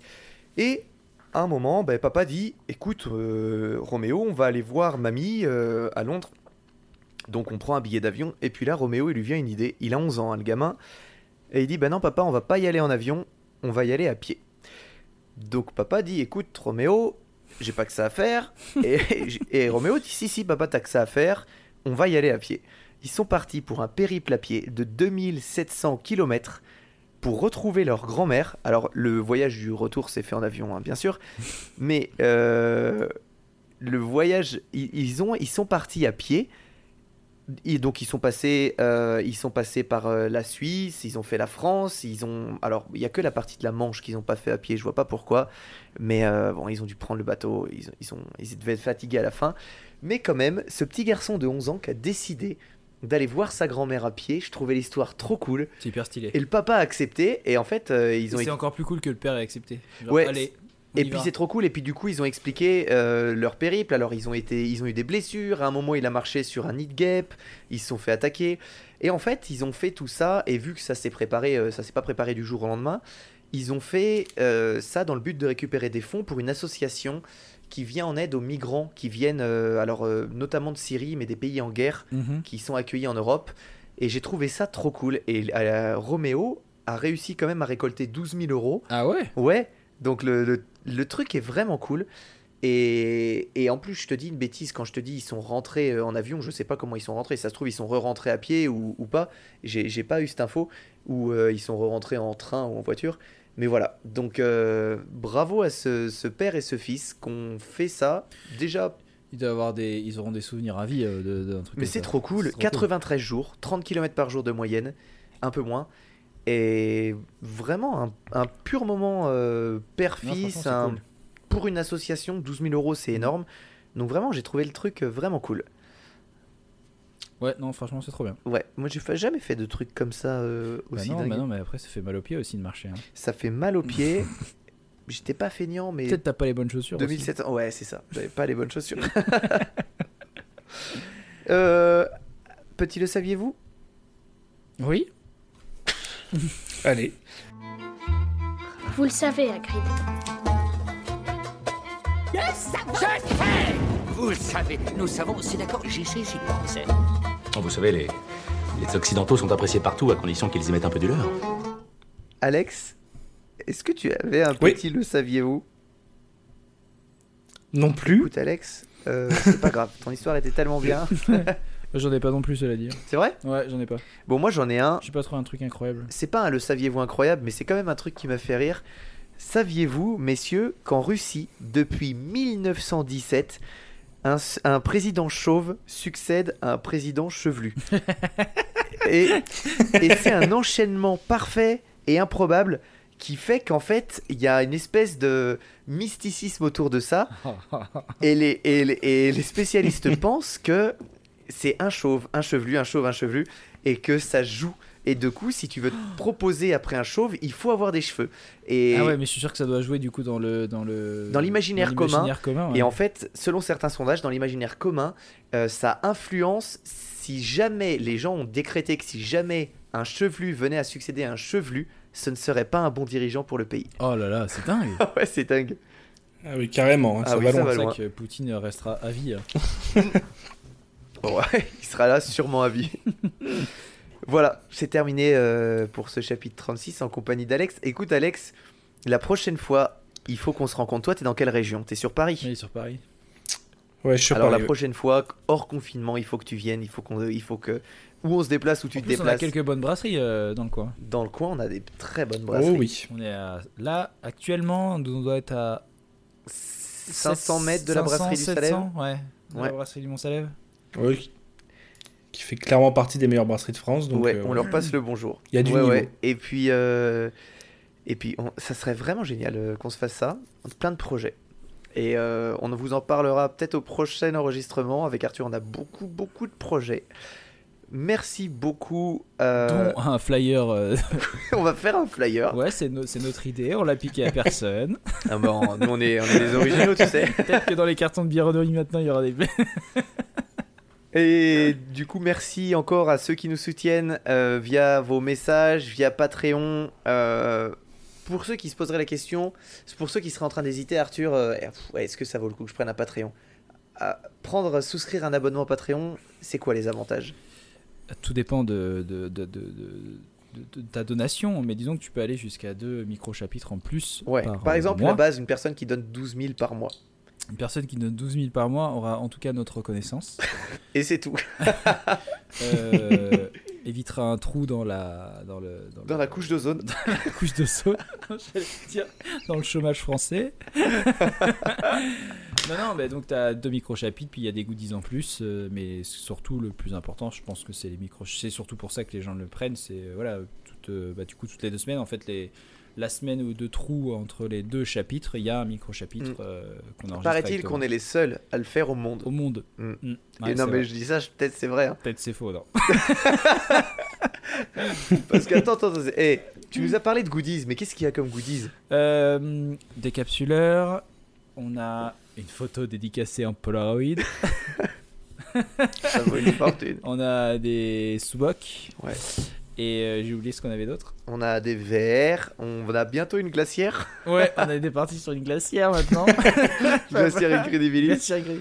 Et euh, puis en, en cadeau, c'est pas compté dedans, il y a même des stickers. Ouais, oh non, mais vraiment. Vous pouvez euh, les coller à tous les poteaux euh, dans Paris. ça euh, fait beaucoup. J'écoutais, l'autre jour j'étais chez mon marchand de journaux et je voyais une personne qui achetait. euh, chez moi. J'étais chez mon marchand de journaux, j'achète beaucoup de magazines et de livres. et J'ai j'ai une personne qui, qui achetait un magazine de moto et je lui ai dit Vous savez que pour ce prix-là par mois, vous pourriez avoir deux micro-chapines d'Incredibilis Et il m'a dit Bah ta gueule. Je- que c'est que cette merde déjà, fous, moi je magazine de moto. Déjà, tu la fermes et tu mets, tu mets ton masque quand tu me parles. On vit une chouette période, Arthur. Et comme on a dit, si vous avez des histoires, euh, chers auditeurs, du, si vous connaissez une personne, alors ouais, bon déjà si vous avez des histoires à, à nous transmettre, euh, moi j'ai entendu parler de, de lui, c'était le chanteur d'Iron Maiden, il a une vie de ouf, on en parlera dans un prochain chapitre, promis. Et si vous avez des, des connaissances qui ont vécu des expériences incroyables, euh, des personnes qui ont assisté à des choses, qui ont participé à des événements et qui souhaiteraient en parler, Et du coup, des... qui seraient du coup inconnus du grand public complètement. Bien sûr. C'est l'intérêt. oui, à moins que, ouais, si vous connaissez Mike Horn, euh, ouais, On pas- s'en fout. Ouais. Clairement, on- tout le monde le connaît. donc. Ouais, bon, aussi, moi j'aimerais bien. Non, mais tout le monde connaît ça, c'est, c'est péripéties quoi. On Ouais. a tous lu ses bouquins donc. euh. Arthur, est, voilà. Arthur est catégorique, moi je- j'aimerais bien le rencontrer. Non, mais moi, parce que je l'ai déjà rencontré, c'est pour ça que. Ah, d'accord. Et voilà. Non, voilà, n'hésitez pas à les mettre en contact avec nous. On se, ferait, on se ferait une joie de passer le micro à des personnes qui ont vécu des, des choses de dingue plutôt que de raconter leur vie en moins bien. Euh, même si vous, vous avez vécu un truc de fou. Alors bon, on veut bien recevoir des messages, mais si c'est une fois vous avez commandé un pain au chocolat et c'était un croissant, peut-être c'est pas la priorité du avez, podcast. vous avez osé dire à la boulangère qu'elle s'était trompée. Ouais. Waouh. Waouh. Eh, big up, bravo. Euh, donc euh, exceptionnellement, ben, on n'aura pas de gagnant de bière? Bah ouais, du coup, on n'aura Mm. pas de gagnant de bière exceptionnellement, mais on se rattrapera pour le, pour le prochain. Mm. Par contre, euh, il y a un grand gagnant de bière aujourd'hui, c'est toi, Thomas, parce que j'ai un petit truc pour toi. C'est pas vrai, Arthur. Je t'ai ramené deux bières. Euh, Ah ouais, je sais ce que c'est en plus. je sais ce que c'est parce que c'est grâce cadeau. à Alex. Exactement. Oh, je suis tellement content. Ouais, parce que Alex avait posté, euh, enfin fait une review d'une bière euh, à la mangue avec une couleur hallucinante, une Incroyable. couleur de jus de mangue. Je me prendrai en photo avec. Du coup, euh, voilà, je, je offre ces bières-là. Une goyave et blueberry, c'est ça? Ouais. Blueberry? Blueberry. Et, euh, et l'autre Il me ouais, semble et bien. ouais. mangue. Donc voilà, euh, cadeau Thomas. Tu- C'est toi, le- c'est toi le gagnant des bières Tu sais, aujourd'hui. ça me fait plaisir. J'ai- J'adore faire des cadeaux et j'adore avoir des cadeaux. Je trouve Ouais, qu'on se fait pas assez de cadeaux en, de- dans la vie de tous les jours. Il faut qu'on passe notre temps à, à se faire des cadeaux. Ça me fait trop plaisir. C'est- Je suis trop content. J'ai j'ai pas bu encore, je les ai reçus aujourd'hui. Ah ouais? C'est pour ça que j'ai reçu dans le colis avec, euh, Ah, yes. avec, le, avec le flyer Siroton le houblon. Ah, je suis trop content. Eh ben, on le salaud, photo quoi. avec. Il est partout. Il est partout. bon, ben merci Alex. Est-ce que tu avais un petit mot euh, pour, euh, pour terminer? T'as envie de nous dire des petites choses euh bah.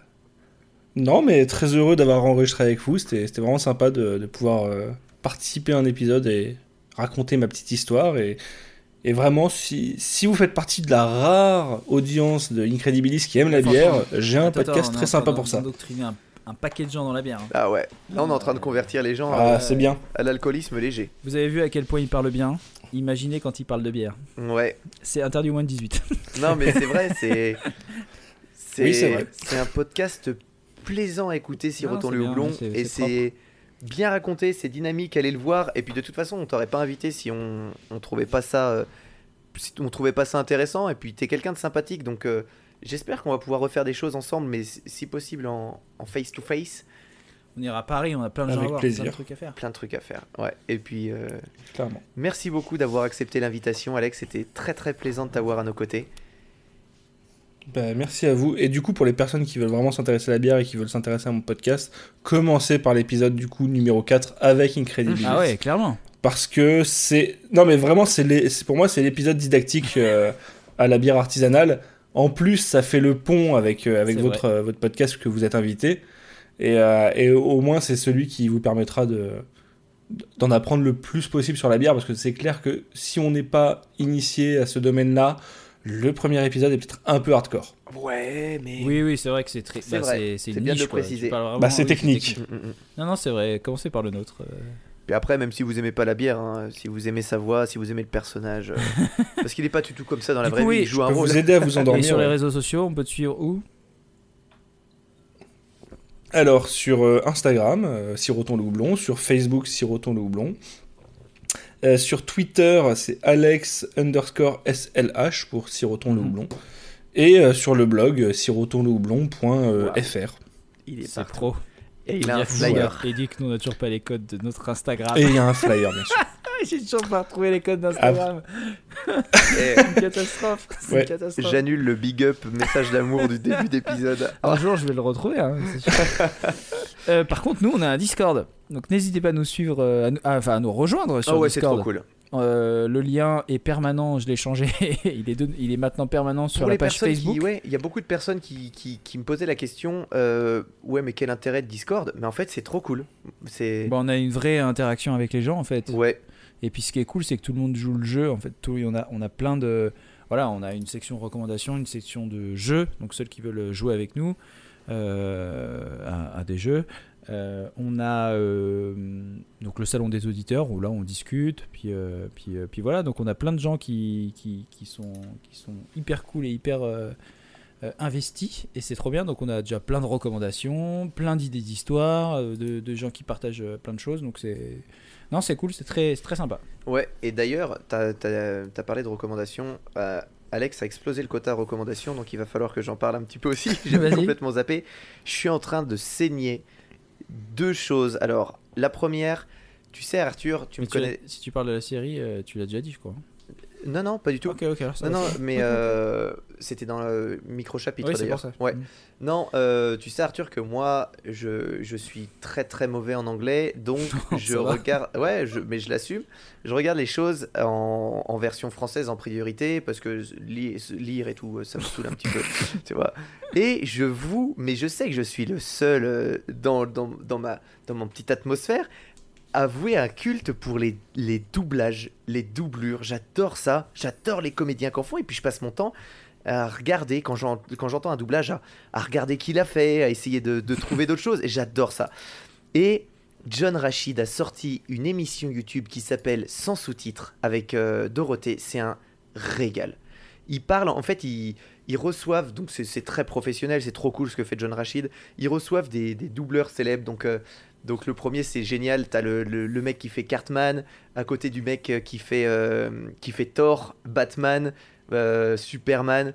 C'est un régal. Tu les entends parler, tu as, l'imagination qui, qui, qui est fertile. C'est un régal. Vraiment sans sous-titres. Si vous aimez le monde du doublage, moi j'adore ça, ça me passionne. J'adorerais un jour. Arthur, on avait dit qu'il faut qu'on fasse un. On avait dit qu'il faut qu'on. ouais. Il faut qu'on. On avait dit qu'il qu'il faut qu'on se lance dans un dessin animé. Il f- Si vous connaissez des gens qui recherchent des gens pour faire de la doublure, ça serait mon rêve numéro un. Et deuxième, euh, deuxième recommandation, une- c'est c'est sur YouTube, c'est sur Twitch, c'est sur, euh, c'est sur euh, les, les- les plateformes de podcast, ça s'appelle Sous Influence. C'est deux types trop cool, Nabil et Jules, qui parlent simplement. Un peu comme nous, ils n'ont pas de, ils ont pas de texte préparé, mais ils discutent. Et moi, c'est ce que j'écoute en podcast. hein, j'ai- C'est ce que je préfère, les, les discussions. Et en fait, ils vont discuter des influenceurs, de ce qui se fait sur YouTube, de ce qui se fait actuellement, des scandales. Et euh, j'aime beaucoup l'atmosphère, j'aime beaucoup ce que. Tu sais, c'est très. Pas bien pensant, c'est très. euh, comment dire Très joie. Enfin, c'est toujours dans le bon sens. Il n'y a pas de jugement qui est porté. Nabil est très doux et c'est vraiment. J'arrive Bienveillant. Bienveillant, exactement. C'est le mot qui les, qui les qualifie. C'est toujours bienveillant, ça explique. Et en fait, c'est un, c'est un podcast de deux jeunes qui vivent au Québec et qui sont adorables, qui reçoivent des, des youtubeurs célèbres ou, ou des fois non. Et en fait, ils, voilà, ils discutent, ils parlent de sujets qui, qui concernent l'actualité. Et c'est très très intéressant, c'est très bienveillant. Et voilà, moi c'est vraiment quelque chose que je, je ponce en ce moment sous influence. Donc euh, bravo à eux pour ce qu'ils font. Et puis euh, voilà, allez écouter. Arthur, t'avais une petite reco? Non? Ok. Non, non, j'étais en train de réfléchir, mais euh, non, non, j'en ai pas. Je suis en train de lire un roman pour l'instant, mais euh, sachant que j'en suis à un quart, je vais pas commencer à faire de recommandations si le reste est pourri. Mais pour l'instant, ça part bien. Donc je verrai euh, quand je l'aurai fini. Ok, bah en livre, Mais non, non, lisez euh, de- La vérité sur l'affaire Autoran. euh, C'est bien écrit, c'est cool. Et on se dit que vraiment les nazis, ils étaient un peu zinzin. Oh, Hein, Oh, vraiment, ils faisaient des trucs un peu. Franchement. voilà, bah on laisse. euh, Alex, déjà merci. Puis on te dit à, la- à plus, à la prochaine. Bah ouais, à la prochaine, Comme carrément. d'hab, on laisse le mot de la fin à Arthur. alors voyeur.